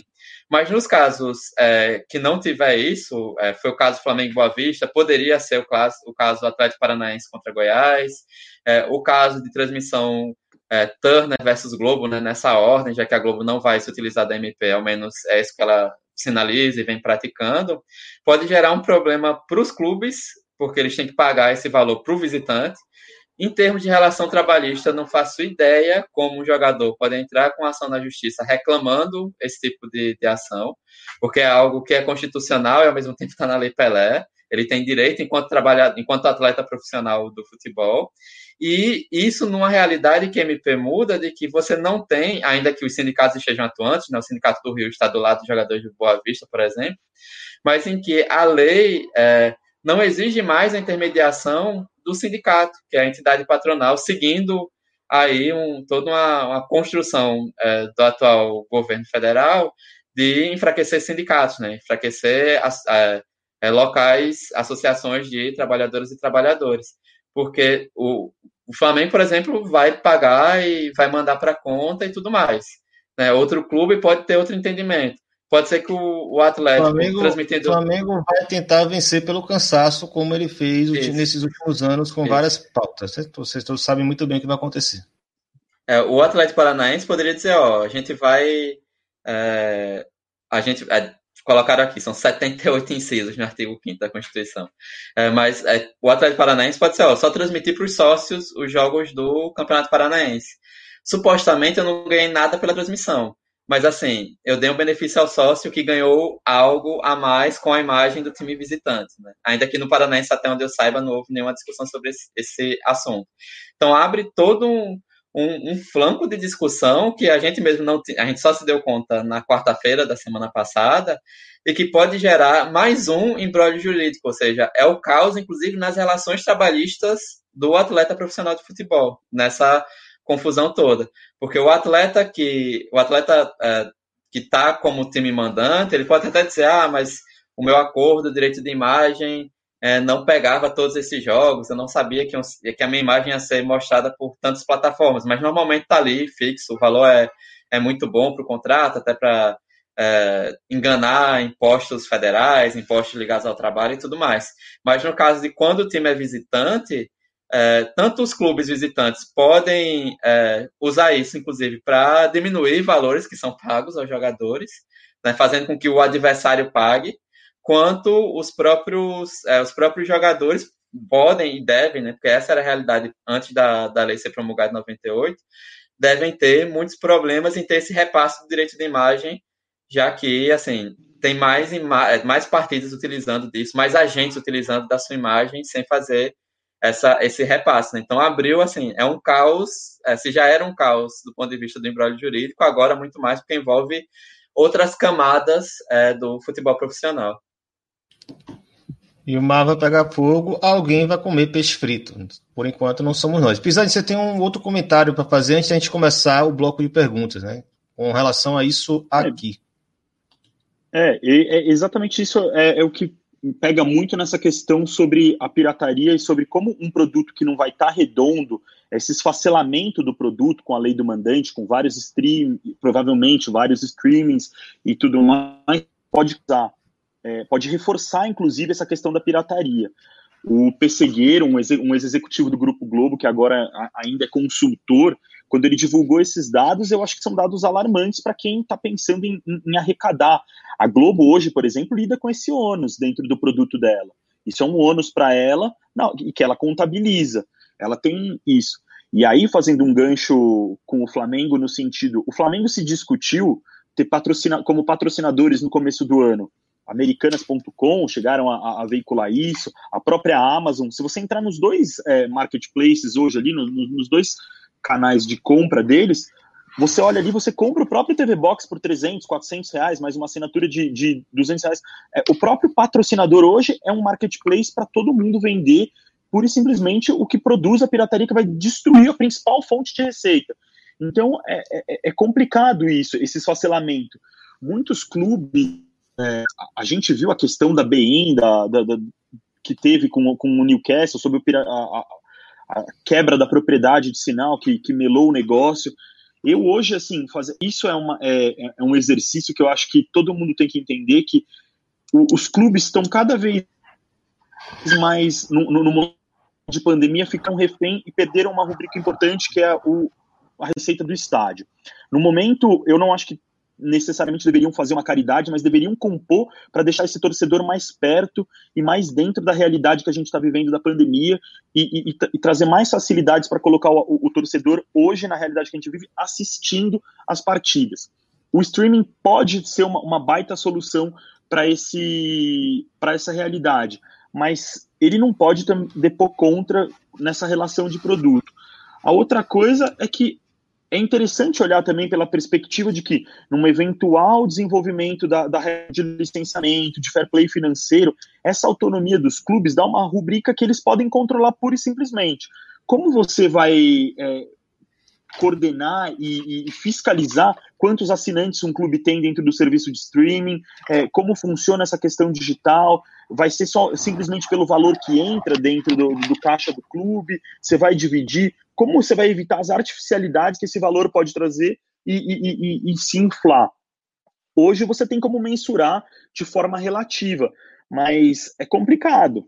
É, é, é, algo que vai precisar ser também debruçado, ser muito analisado, e é, é interessante olhar essa, esse ponto. Bom, já estamos avançando aqui. Eu quero puxar a parte das perguntas, só fazer alguns recados antes. Primeiro, comentário aí de Gabriel Wacker. Rapaz, eu estou aparecendo mais nessa tela do que subcelebridade na, na Fazenda. No programa, né? A Fazenda.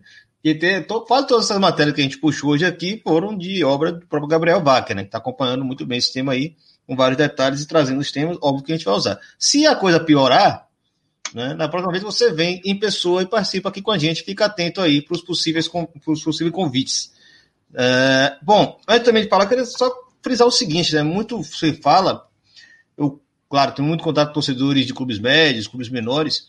Né? Essa ideia de você deter o direito de mandante, né? o direito de mandante, o direito pertencer ao mandante, como a gente tem falado é, é, em outros casos, só realmente tem algum resultado positivo para os clubes menores dentro de um contexto de liga. Né? Fora de um contexto de liga, como a gente já ouviu falar nos últimos programas de, em Portugal, é, como é o caso, o caso da Espanha, onde o Estado precisou intervir para sugerir um novo modelo de negociação, é, o grande vai sair ganhando muito mais. Né? Então a gente repete aquilo que a gente vem falando de outras vezes. É como você vê sua, seu dinheiro rendendo na poupança, só que a inflação está acima do que ele rende na poupança. Você ganha, mas está perdendo no fim das contas. Né? Então, assim, só frisando de novo, só em um contexto de liga que algum clube de médio porte, de público regional, poderia de fato ganhar com essa ideia de direito de mandante. Por quê? Porque dentro de uma liga, o seu direito de mandante é um poder de barganha que nenhum outro pode se meter. Né? Então você vai dizer, ou vocês negociam dentro dos marcos que eu acho correto, ou eu caio fora. Mas tudo bem. É, e só lembrar também, né? Isso tudo que a gente está discutindo aqui, ele está acontecendo enquanto a bola rola. Não é uma insegurança jurídica que vai. Uh, uh, que está ocorrendo as, os confrontos jurídicos, as discussões políticas, né, a, a, corrida armamentícia de cada clube querendo achar um, um modelo ideal para si uh, para o ano que vem. É, tudo está correndo nesse momento, o campeonato que já começou e, ó, adivinha, estamos em plena pandemia, né, com clubes tendo seus jogos adiados porque tem contaminado demais. Inclusive o CSA adiando na Série B. Na Série A tivemos o jogo de São Paulo e Goiás adiado, porque Goiás teve mais na metade do seu elenco contaminado.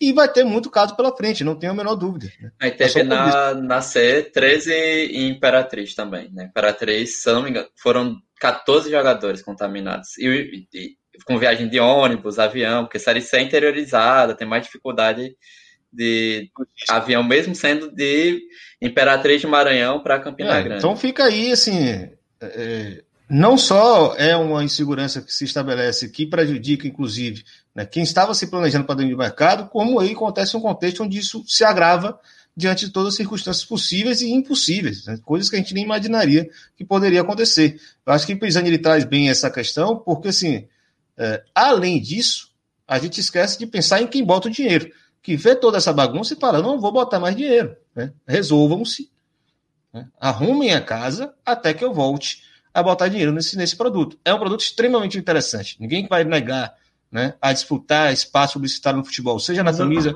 seja publicidade estática, seja no intervalo dos jogos, seja patrocinando o, o campeonato, mas de forma geral, o que está tá dado hoje né, é um produto péssimo, um produto bagunçado, é uma lama. Fala aí, Manuel.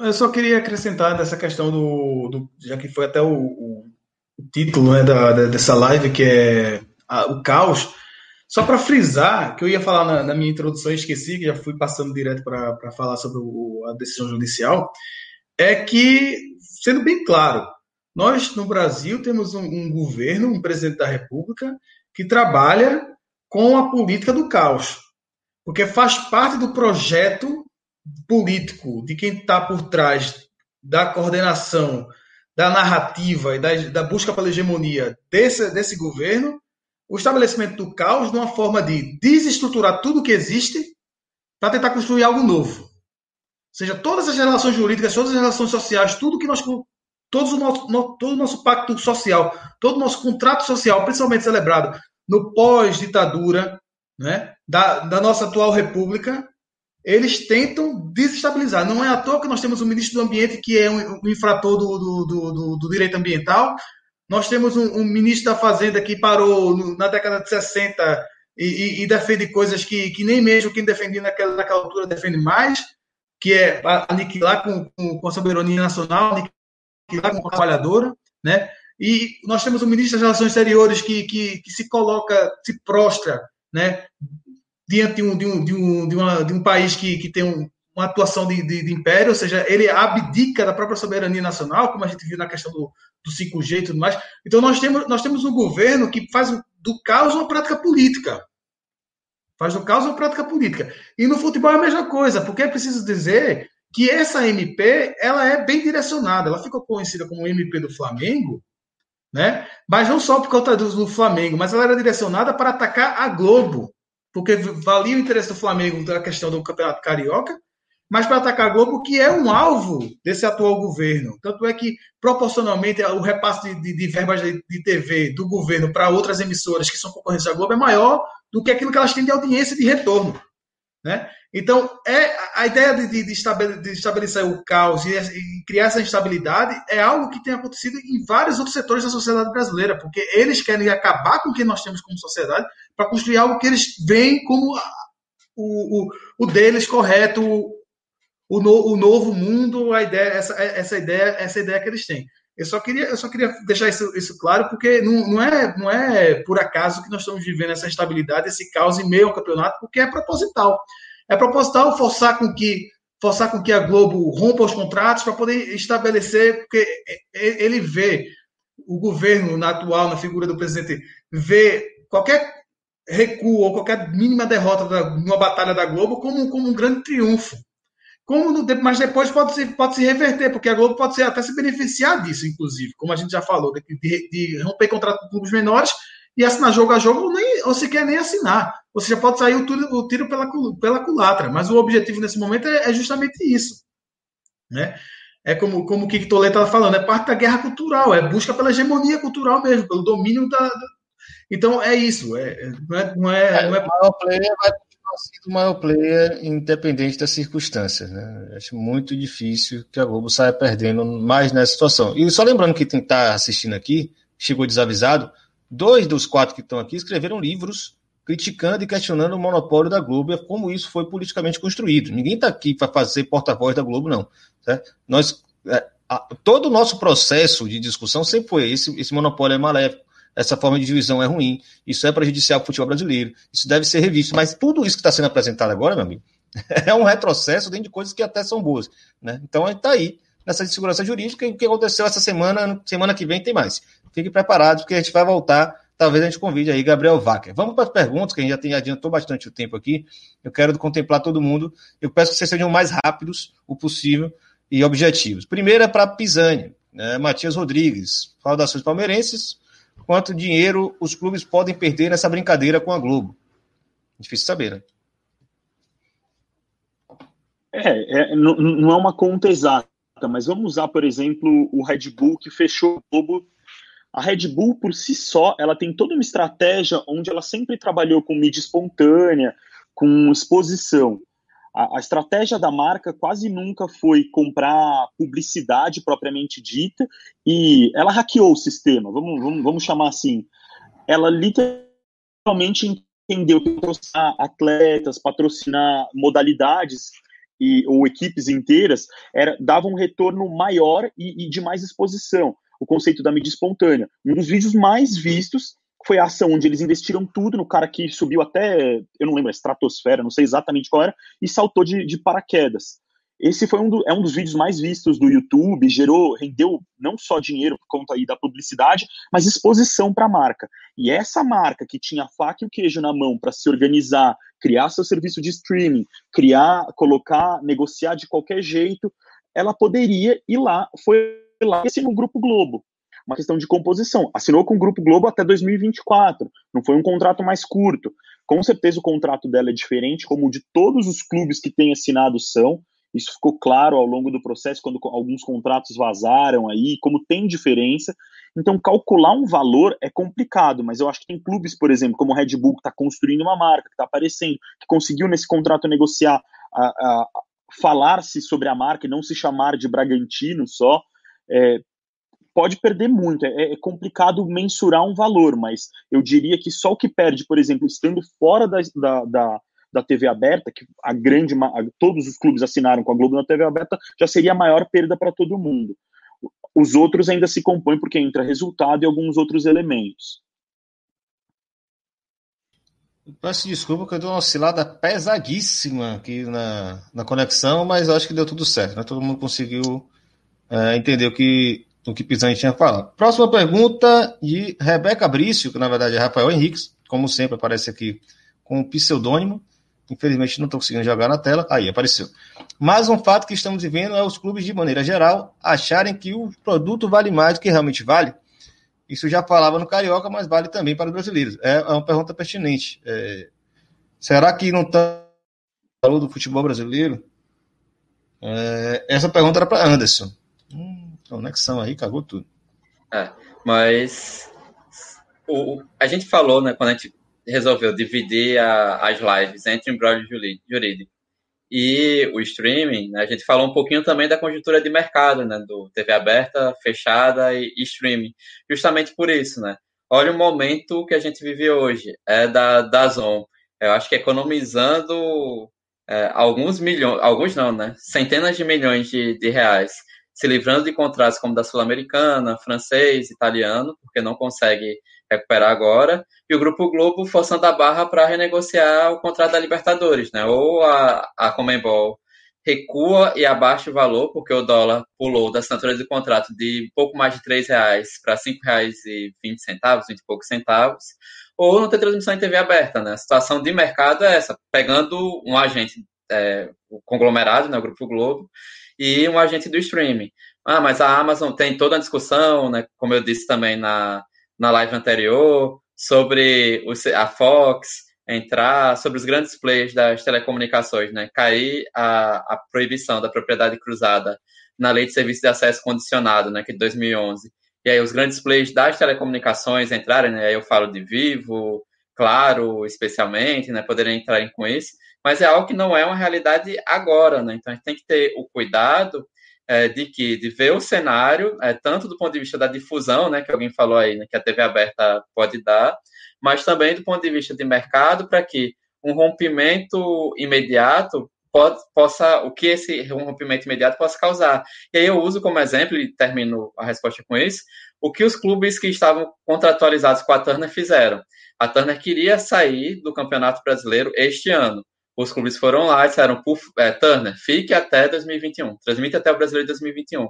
Porque o cenário atual, com pandemia, com problemas econômicos, que foi a, a nossa primeira live no YouTube do Na Bancada, né, a gente tratou disso, com todo esse cenário atual, né, ainda com muitas incertezas econômicas por conta de vacina, de quantidade de mortes terrível ainda no Brasil, né, a gente não pode deixar de falar disso, é, por conta da Covid-19, é, esse cenário complexo é, leva a gente a, um, a, uma questão de mercado que 2020, provavelmente primeiro semestre de 2021, estão praticamente perdidos. Né? A gente não consegue planejar a médio prazo.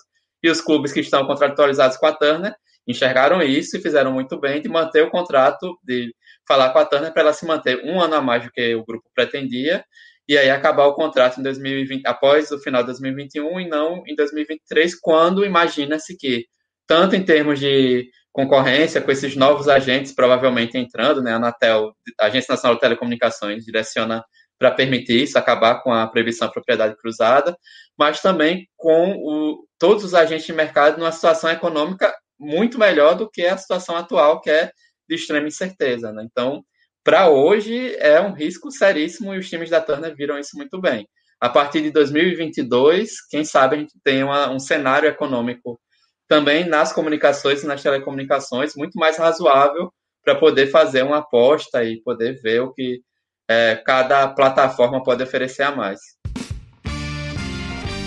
Você está ouvindo mais um som das torcidas na bancada, um podcast em defesa da cultura torcedora, dos clubes e dos estádios. Responda a nossa pesquisa e nos ajude a entregar um programa cada vez melhor. Acesse www.nabancada.online/pesquisa.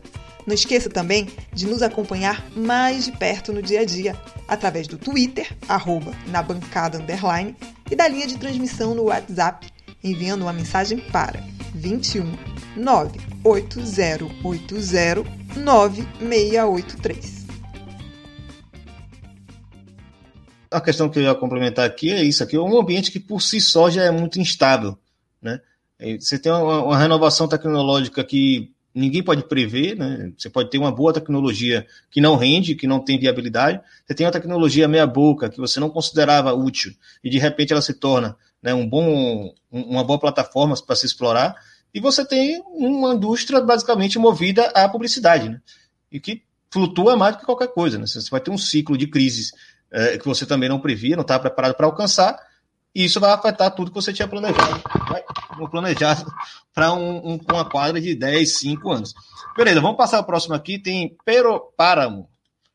Essa eu reservei para Emanuel, você já tinha feito aí uma análise política mais avançada, é, você pode ficar à vontade para responder essa, é, mas tenta ser um pouco mais breve também, já que você já entrou nessa onda. Pero para pergunta: vocês acham que a MP será aprovada se o Congresso, no Congresso ou irá caducar?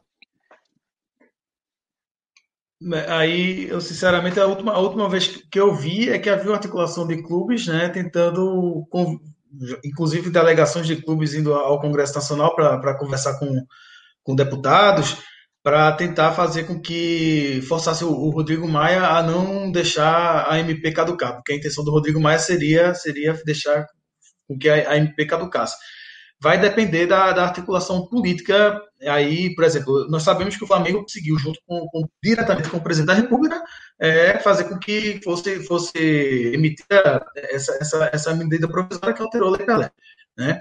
E aí, mas para aprovar a lei no Congresso Nacional precisa de uma articulação muito maior, porque uma coisa dá uma canetada, né? Porque é uma MP, é isso, é uma canetada que muda toda a regulamentação jurídica através de uma canetada sozinho. Inclusive, aí é a alegação, porque ainda tem isso, né? A gente esqueceu de mencionar hoje a questão da inconstitucionalidade da, da MP, que é uma outra discussão que a juíza da, que, que negou a liminar do, do, do, da Globo contra a Turner agora nessa, nessa ação, que a gente discutiu hoje, ela, inclusive, disse, não vou entrar aqui na questão da, da inconstitucionalidade, porque ela diz, ela até fala, porque embora aqui estejamos tratando de um caso concreto, de duas partes, mas como envolve vários clubes, o efeito pode ser erga omnes, e numa instância, porque assim, numa, numa vara como essa, numa, numa instância dessa, a, a, o juiz ou a juíza só pode julgar a questão de constitucionalidade se ele só tiver feito para as partes que estão no processo.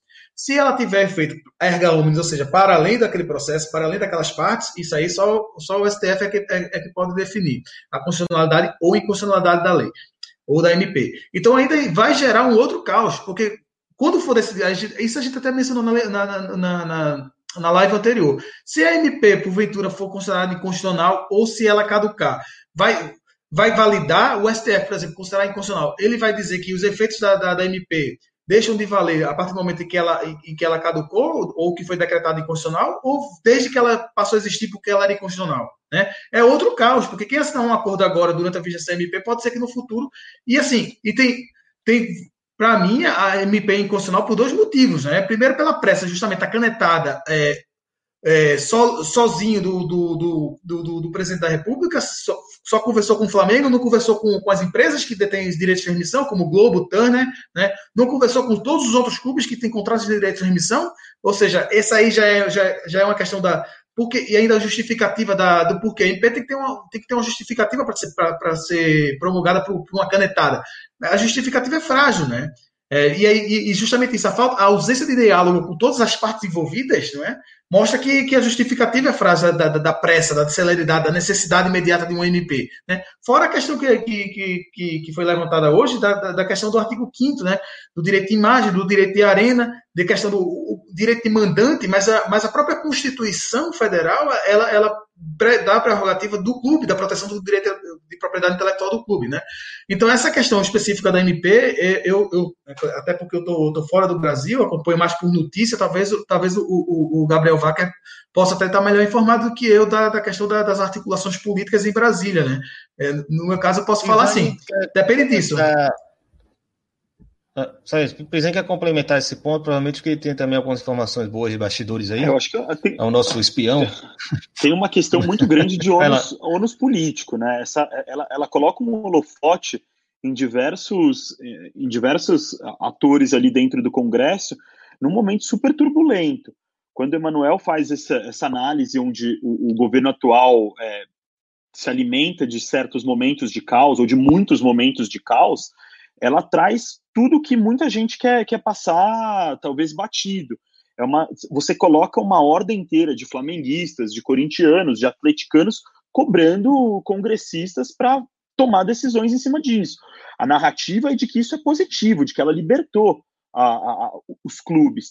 Então é muito complicado esse ônus que ela traz. Rodrigo, aí você cai nesse, nessa questão do ônus que é boa para o clube, você cai numa questão de narrativa sobre esse embate entre a Globo e, e a sociedade, ou elementos da sociedade ali brigando, é, e, e com vários adjetivos para a emissora, que são super complicados dentro do Congresso, onde você tem dono de retransmissora, onde você tem parceiros comerciais da própria emissora. Então, é, é, é, esse caldeirão, eu hoje chutaria que ela vai passar. Eu acho que ela tem um ônus político muito grande. É uma análise minha, é, é, é, é uma leitura minha de que ela, ela é muito complicada de ser, de ser deixada de lado. Só que vai ter que ser uma costura onde ela vai ter que ser revista ou totalmente ponderada para ajustar essa insegurança jurídica que ela criou. Hoje, Bruno Bonsante da Trivela postou sobre a questão que é começar um campeonato ou se terminar um campeonato. A gente, eu acho que conseguiu colocar a força dentro dessa discussão toda a questão de transmissão com o campeonato rolando para começar. A gente tem todos os desdobramentos da pandemia, agora a gente tem essa questão do MP que caduca daqui uma dezena de dias e, e que pode mudar tudo isso que, que Emanuel já colocou no, no começo da resposta. Então é complicado. Eu acho que ela vai passar.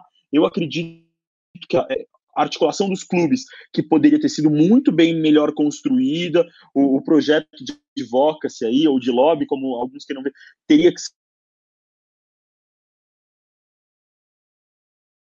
Acho que Bizarre deu uma, uma variada. É, Anderson, a próxima pergunta é sua, é para você. Eu acho que ele caiu pesado aí. É, já entra um pouco nisso. Em si, a, a MP vira lei, né, em caso de, de aprovação, né, com ou sem o texto é, sendo reformulado como está na MP, né? Não sei, tem muito, muito em mente, se você calculou, você deu uma lida nas 84 emendas que tinham, né, para essa 89. discussão. 89, né? É, e entra a pergunta de Caio. Acho que o Pisani realmente caiu legal aí. Deixa ele voltar daqui a pouco. É, depois você retoma, viu? Você deu uma caída feia. É, Caio a pergunta. Boa noite, pergunta Anderson. A Globo pode estar usando da MP para romper contratos, pensando em refazê-los por valores e formato mais conveniente à emissora, considerando o cenário de que a lei já foi aprovada. Entra tudo aquilo que a gente já falou, né? A, continuar sendo o maior player, deve desvalorizar pelo contexto que a gente está econômico e político e pandemia. Vai lá. Ah, acho que a gente já falou sobre isso nas outras lives, né? O próprio Irlan tinha comentado, o Pisani também, que pode ser uma oportunidade. E a gente falou especialmente sobre isso no caso do Campeonato Carioca, né? Dependendo do produto, e na conjuntura econômica atual pode ser uma oportunidade da Globo rever todo o modelo de negócio, e por isso que essa mudança a partir da MP é algo estrutural para a economia do futebol no Brasil, especialmente a Série A, né? Porque, como eu disse, da B para baixo a CBF controla, as federações controlam os estaduais, né? mas especialmente Série A por enquanto.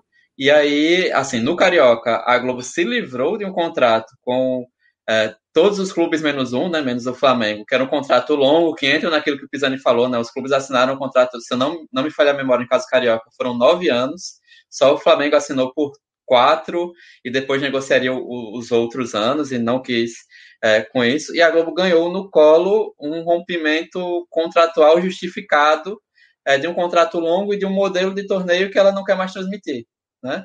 Então isso foi feito, e aí tem presidente de clube que também são contrários aos estaduais e tudo mais. Então casou bem nesse momento histórico. Em relação ao brasileiro, acho que tem um texto, eu acredito que esse do UOL seja do Rodrigo Matos, né, não seja do, do Gabriel, é, que trata disso. Em relação ao brasileiro, é muito complicado a Globo se desfazer do produto porque é, um, é, o, é o principal produto do pacote futebol que ela vende ao seu, aos seus patrocinadores, né?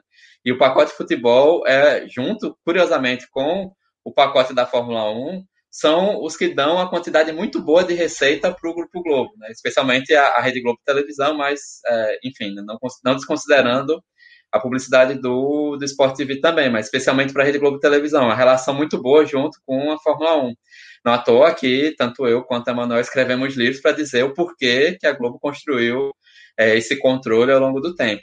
E aí o que pode acontecer agora, na verdade, é ela é, melhorar, aprimorar essas relações, é, cruzando audiência, se a MP transformar em lei, cruzando possibilidade de audiência com é, a quantidade de jogos e tudo mais, né? E aí estabelecendo valores um pouco menores ou um investimento um pouco menor no global, né? Então, como eu disse, não fazendo é, analogia no global nesse caso, mas como eu disse em, em outra live, é, a Globo pode querer, sei lá, ter o direito de transmissão só de quatro ou cinco clubes ou só de Flamengo e Corinthians, né? Como a Record tentou em 2011, é, ofereceu 100 milhões de reais pra, só para Corinthians, 100 milhões de reais só para Flamengo. A Globo agora pode fazer isso, investir menos do que ela investe, ela investe só no brasileiro um bilhão e meio de reais por ano, né? É algo um valor considerável.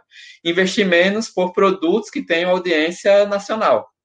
E aí sair ganhando nesse processo. Entra a provocação de Paulo exatamente nesse ponto, reflexão para o ano. Qual seria a sua utopia para os times médios e de público regional? É, figuras como Belintani, né, presidente do Bahia, inflam o otimismo, mobilizam torcida, mas do discurso, do discurso para a prática vai o mundo. Abraço. Inclusive, em homenagem a ele, o título dessa live de hoje é o caos. Né? Ele falou aí que o caos pode ser bom. Né? Tem uma, uma série bem famosa chamada Game of Thrones, que o personagem que falou que caos era uma escada, né? o caos não é um buraco, o caos é uma escada para subir no poder, ele morreu esfaqueado. Né? Então fica aí a dica de quem acha que caos é tão bom assim. Né? É perigoso, caos é bem perigoso. É só para dizer que o Irmão tá com a camisa do Vitória, brincou isso com o Belintani, ele tá brincando nessa situação, né? Hoje já chamaram que a live é dos esquerdistas, vai que alguém acredita que tem que esfaquear o Belintani. Não, não façam isso. Eu, criança. Não, já teve um que assistir porque tem clubista demais aqui. Sopa comigo. Ah, né? Falou, falou então, no Twitter que nem assistindo. Então a gente está fazendo certo no, na bancada. É, mas vindo para a pergunta. É, então, né, a gente tende a ter uma, uma visão é, é, que, que é pessimista quanto a esse processo, né? E aí eu vou até pegar uma coisa de cenário atual, né, que mudou ontem, a CBF fechou os contratos com os 40 times das séries A e B para transmissão internacional e para os jogos de azar, ou betting, né, como eles preferem utilizar, mas para jogos de azar, essa, essa é a palavra, essa é o, o, conjunto, né? Já que foi algo liberado há dois, três anos só e está em, em vias de ser regulamentado aqui no Brasil. Mas, e aí todos os clubes assinaram, né? Globo e Corinthians é, não entraram naquela comissão de clubes que a CBF montou nesse terceiro processo licitatório desses direi dos direitos internacionais, mas todos, aparentemente, pelo menos é isso que diz a nota da CBF, todos concordaram e vai ter lá a transmissão é, pela plataforma que a, a empresa que ganhou escolheu e vai ter a transmissão lá para jogos de azar. Então é um, é um sinal até, eu diria, positivo, né? Porque, ao mesmo tempo, considerando que o Flamengo perdeu é, a grande mina de ouro para transmissão internacional, que era o Jorge Jesus como técnico, e que o Gesualdo acaba de ser demitido pelo Santos, né, que Portugal facilitaria esse processo, como facilitou a negociação é, para a transmissão de jogos no Brasileiro do ano passado. Né? Então tem esse, essa mudança, é, talvez, essa, essa mudança mais urgente, né, mais recente desse processo que pode ter nisso. Em relação aos times médios e pequenos, ou de público regional, é, é essa a coisa, né? Eles prometem fazer blocos torcedores, eu citei aqui a parceria do sócio digital do Bahia com o Ceará, provavelmente com Fortaleza, né, de trabalhar com maior quantidade de jogos, mas é fundamental que se entenda né, que eu vejo, eu vou ver, eu sou daqueles que lê comentários, né, quando saem as publicações com atualização, que o torcedor, que mesmo o torcedor do Flamengo, que vai lá e comenta Globo Lixo e coisas do tipo, né? Que tá nessa realidade paralela no Brasil ultimamente, que mesmo nesses casos... Globo se fudeu, né? É, mesmo nesses casos... Globo se... Proporcionalmente, o Flamengo não conseguiu, é, nos jogos decisivos do Campeonato Carioca, e sem concorrência, né, sem muita concorrência em termos de futebol televisionado de futebol mesmo, o Flamengo não conseguiu o mesmo que ganharia se tivesse assinado com a Globo no Carioca. Ah, mas foi rápido, foi curto e tudo mais. Não conseguiu. Em termos de audiência, é, você tem no local uma audiência muito boa, mas que mesmo assim a transmissão da final do Paulista, um jogo ruim, os dois jogos da final do Paulista conseguiram mais audiência do que o SBT na final do Carioca. Aí, claro, considerar que a, Globo sabe construir muito melhor o produto futebol, né, até pelo histórico, do que o SBT. O produto a, foi a novela que entregou é, audiência para o futebol, enquanto SBT, a novela, o jornal, nem lembro, o programa do Ratinho que veio antes, não lembro bem, é uma audiência bem menor e tudo mais. Mas assim, mesmo o Flamengo não conseguiu ter a quantidade de a receita que compensasse, né? Numa relação direta do que ele ganharia dividindo pelos, pela quantidade de jogos e o que ele ganhou nesses jogos específicos. No caso desses times médios de público regional, acho que a gente tem alguns cenários, né? Eu consigo ver, até ponderar um pouco mais hoje. Para a Série A, é negociação coletiva com os 20 clubes. Eles podem ganhar mais é, negociando, sei lá, os quatro do Nordeste ou os dois de Minas com os dois ou três de Minas com os dois do Rio Grande do Sul. Mas ainda assim, é, há uma tendência que os times de Rio e São Paulo, pelo utilizando algo que é muito comum no estilo de futebol, né, pelo capital simbólico construído no campo de futebol, capital econômico, eles ganhem mais, mesmo tendo menos jogos, porque a TV aberta vai, vai continuar transmitindo só dois ou três jogos né, em, em rede nacional. Ou você pulveriza para os estados conseguirem comprar isso, e aí, assim, no meu, eu avalio que, sem estar falando de um cenário mercadológico muito ruim nacionalmente com agentes internacionais, o mercado regionalizado também é ruim. A RBS, eh, nos últimos anos, eh, se desfez do que ela tinha em Santa Catarina, né? E mesmo no Rio Grande do Sul está um processo ainda complicado. Era o maior grupo regional que a gente tinha no país, um dos maiores da América Latina. É, se a gente vai para os estados especificamente, né? E aí você tem um problema que, por exemplo, CSA, aqui concluindo, né, que a, a TV Gazeta vive uma crise econômica há alguns anos, que é afiliada da, da Globo. A Band Maceió, que funciona no antigo HF, né, canal 38, é que transmitiu Alagoano, mas assim, tem um potencial de pagar muito menos, porque não tem tanto produto local com a publicidade, foi uma parceria quase com a federação. E aí, para a Série A é complicado, para essas, essas escalas locais também, o único jeito que eu avalio que poderia ser positivo seria nas outras divisões, né? Eu acredito que a Série B é, poderia negociar para que os clubes ganhassem nas três plataformas. Série C e D é uma, um caráter de urgência ter negociações muito melhores do que a CBF faz de forma coletiva, dos clubes assumirem mais isso, né? Então foi a resposta em relação ao Londrina. Nesses casos, é, que eu acho até que seriam mais fáceis de formar ligas de clubes para comandar determinado ano né, de Série C de Série D, ou nos grupos da Série D, que agora cada grupo tem oito clubes, poderia é, essa avaliação do direito de mandante ser muito mais positiva, mas também tentando formar blocos para que não seja um grande agente. Então, é, sei lá, o Santa Cruz disputou a Série D em 2010, a Santa Cruz consegue um super contrato e os outros clubes não, e aí você mantém essa diferença de peso na série, numa série C para Santa Cruz, Remo, Paysandu, acho que Vila Nova está disputando também a série desse ano, em relação a uma Jacuipense que está disputando, entre outros clubes, né? Então, assim, tem que ter muito cuidado, né? O que a gente sempre defende é que o, o melhor modelo é negociação coletiva com todos os clubes de um mesmo campeonato, né? E eles criando a, a diferença, o limite máximo de diferença entre o primeiro e o último colocado. É, eu acho que vale complementar nessa. Nessa? Desculpa. Acho que vai vale, lá, vale complementar nessa resposta do Anderson. É uma questão, é só você olhar para o próprio patrocínio de camisa. Hoje, quanto o clube consegue arrecadar, muito nesse sentido do, do, do negócio que ele gera. O streaming pode ter um ponto positivo. Nesse jogo entre Atlético e Goiás, que eventualmente vai ter, o Atlético pode vender para uma empresa de Goiânia e, e, e, aumentar a receita ali ou explorar um mercado que ele não tem. Isso pode acontecer? Mas é o que a gente falou numa outra live sobre risco e retorno. O clube assume muito mais a, a questão do risco dele ter que correr atrás, dele achar os parceiros ou de colocar mais intermediários no meio. Quando você tem alguém já oferecendo esse serviço para você, isso pode ser muito mais vantajoso. Alguém que assuma mais riscos, eventualmente tem um retorno maior, mas que consiga alimentar a cadeia da forma que ela necessita.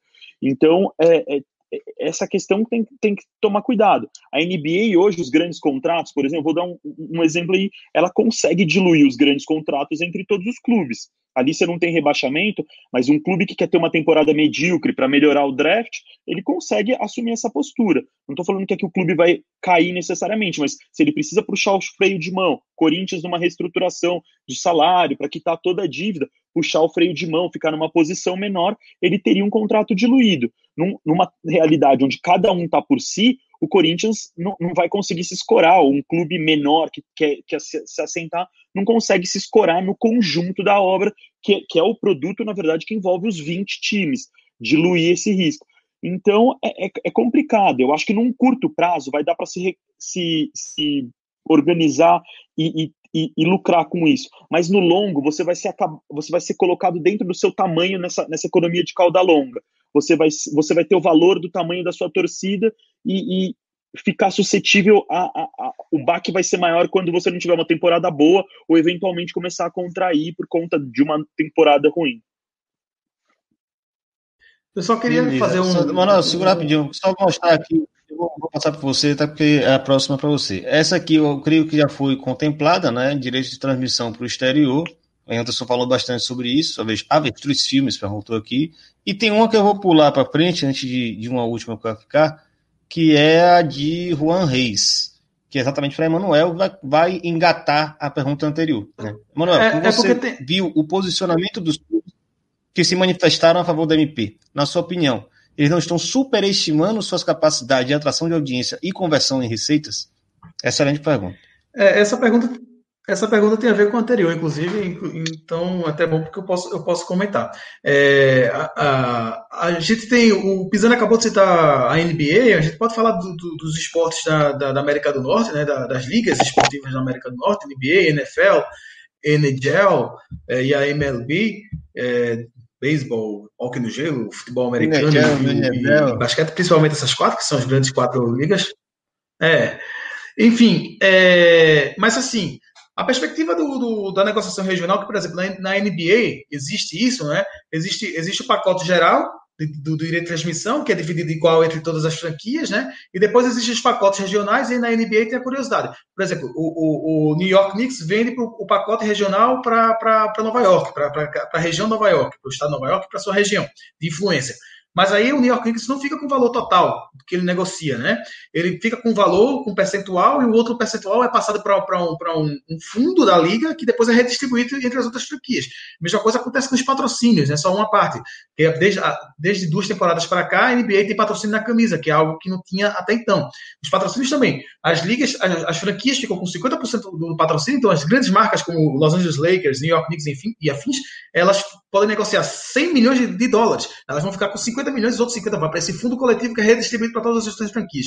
É a lógica de redistribuição né? É, que, que eles têm.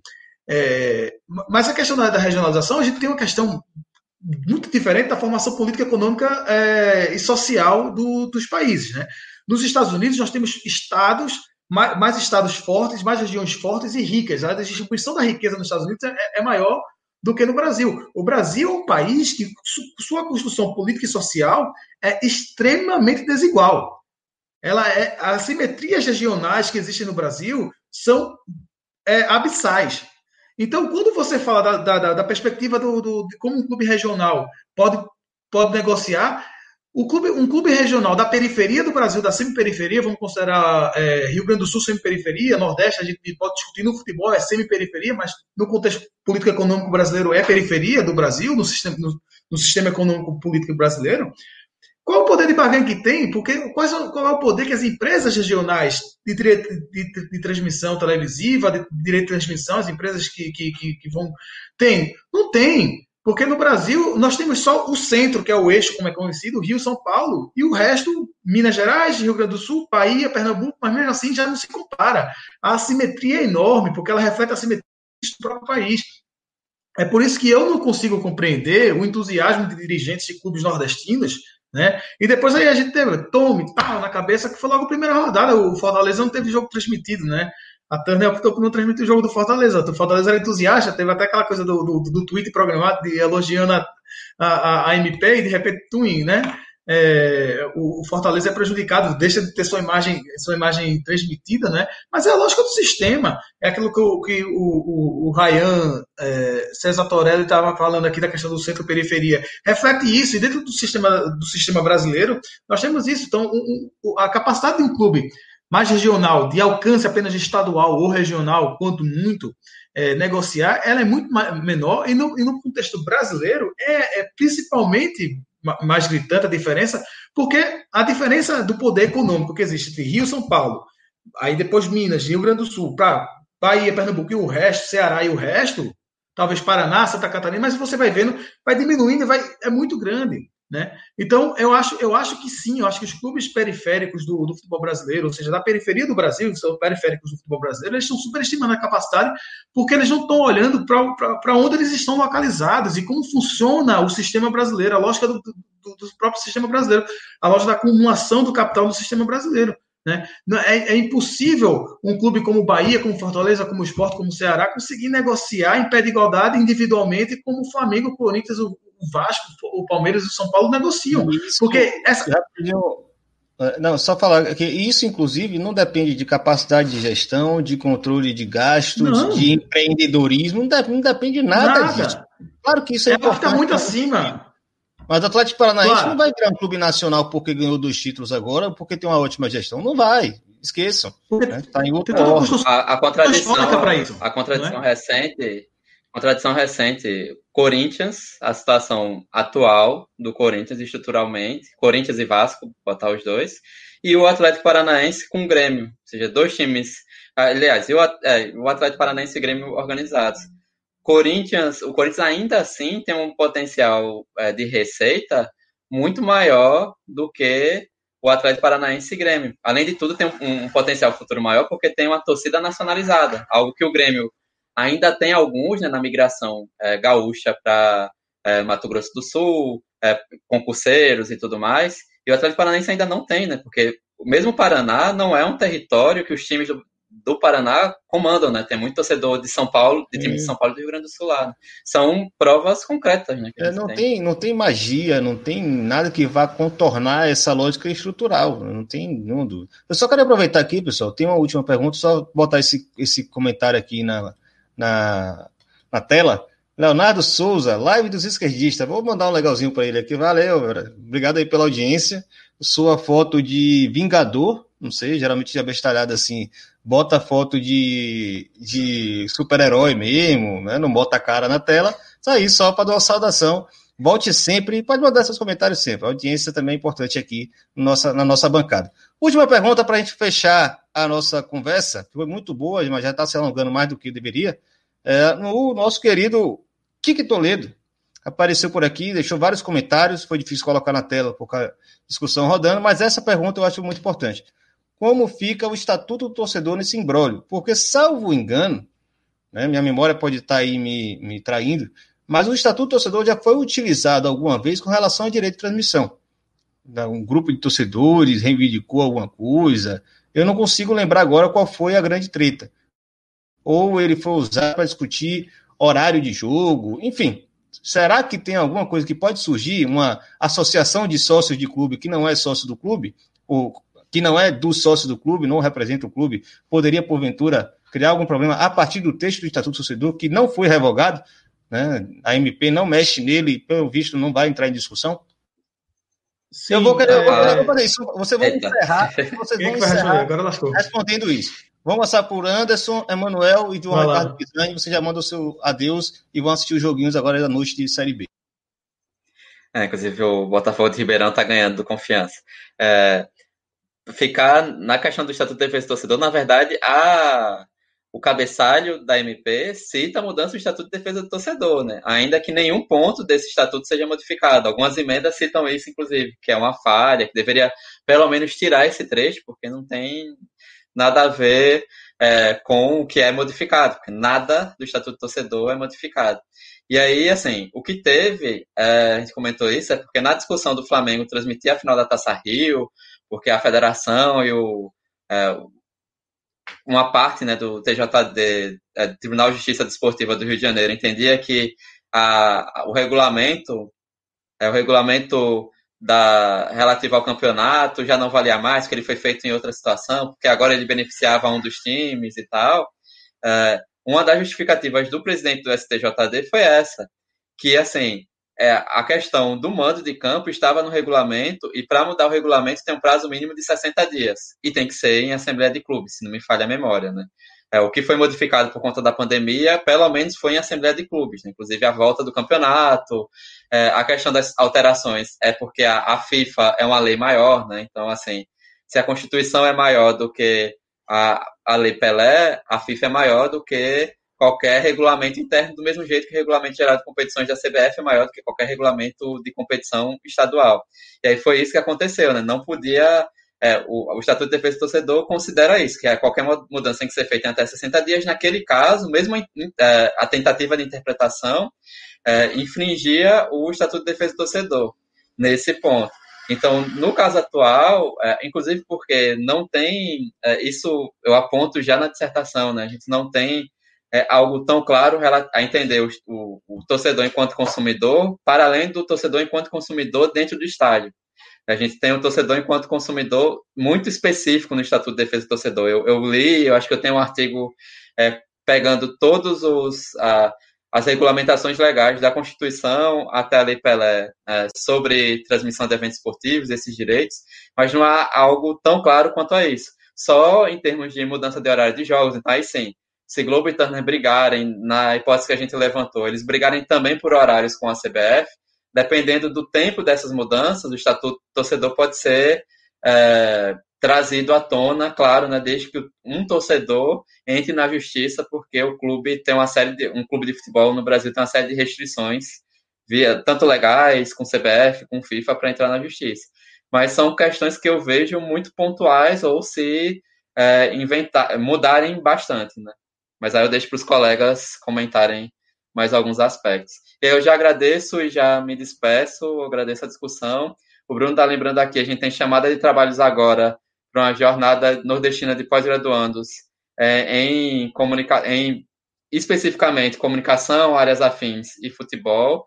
É, essa, esse evento que vai ser em outubro, em parceria com a Olympique Brasil, o Leme e o Ludopédio, esse evento é para pesquisadoras e pesquisadores com pesquisas em andamento. A gente quer receber resumos de é, projetos de mestrado e doutorado em andamento e, no máximo, é, projetos de dissertações e teses que tenham sido defendidas ou em 2019 e 2020, desde que sejam pessoas do Nordeste ou que trate do Nordeste. Né? Então, com isso, eu me despeço.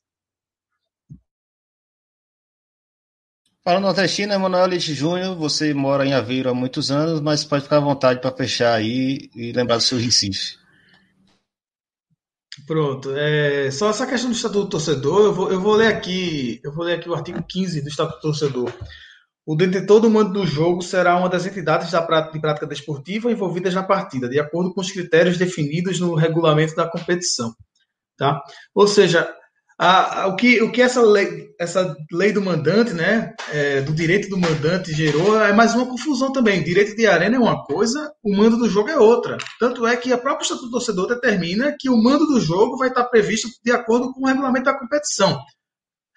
O que é que nós podemos, poderíamos ter, por, por exemplo, como está acontecendo agora na, no futebol europeu, com a Liga Europa e a, e a Liga dos Campeões, que por questão de redução de calendário devido à pandemia, fizeram, fizeram jogos é, de, de, de, de, só um jogo, né? Em vez de ser ir de volta, só partida única, para decidir a, a, fase final da competição. Inclusive, é, inclusive as, as quartas de final, semifinal, tudo partida única, a final já era partida única mesmo.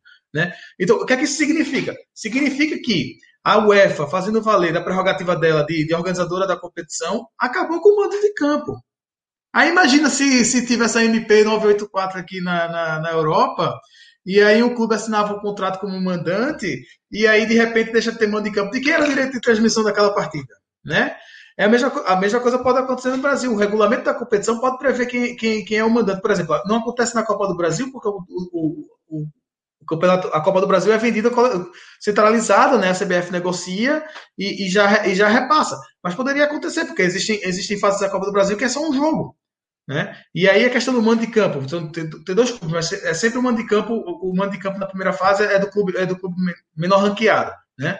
Então e aí, o, só ele vai ter direito a ter direito de transmissão, né? Por, não, porque o direito do mando de campo é uma coisa e o, e o direito de arena é outra. E aí a gente entra naquela discussão do, do, do propriedade intelectual, direito de imagem e tudo mais. Então o próprio estatuto do torcedor já prevê isso. Isso é, isso é um, isso é um outro embrólio jurídico que gera.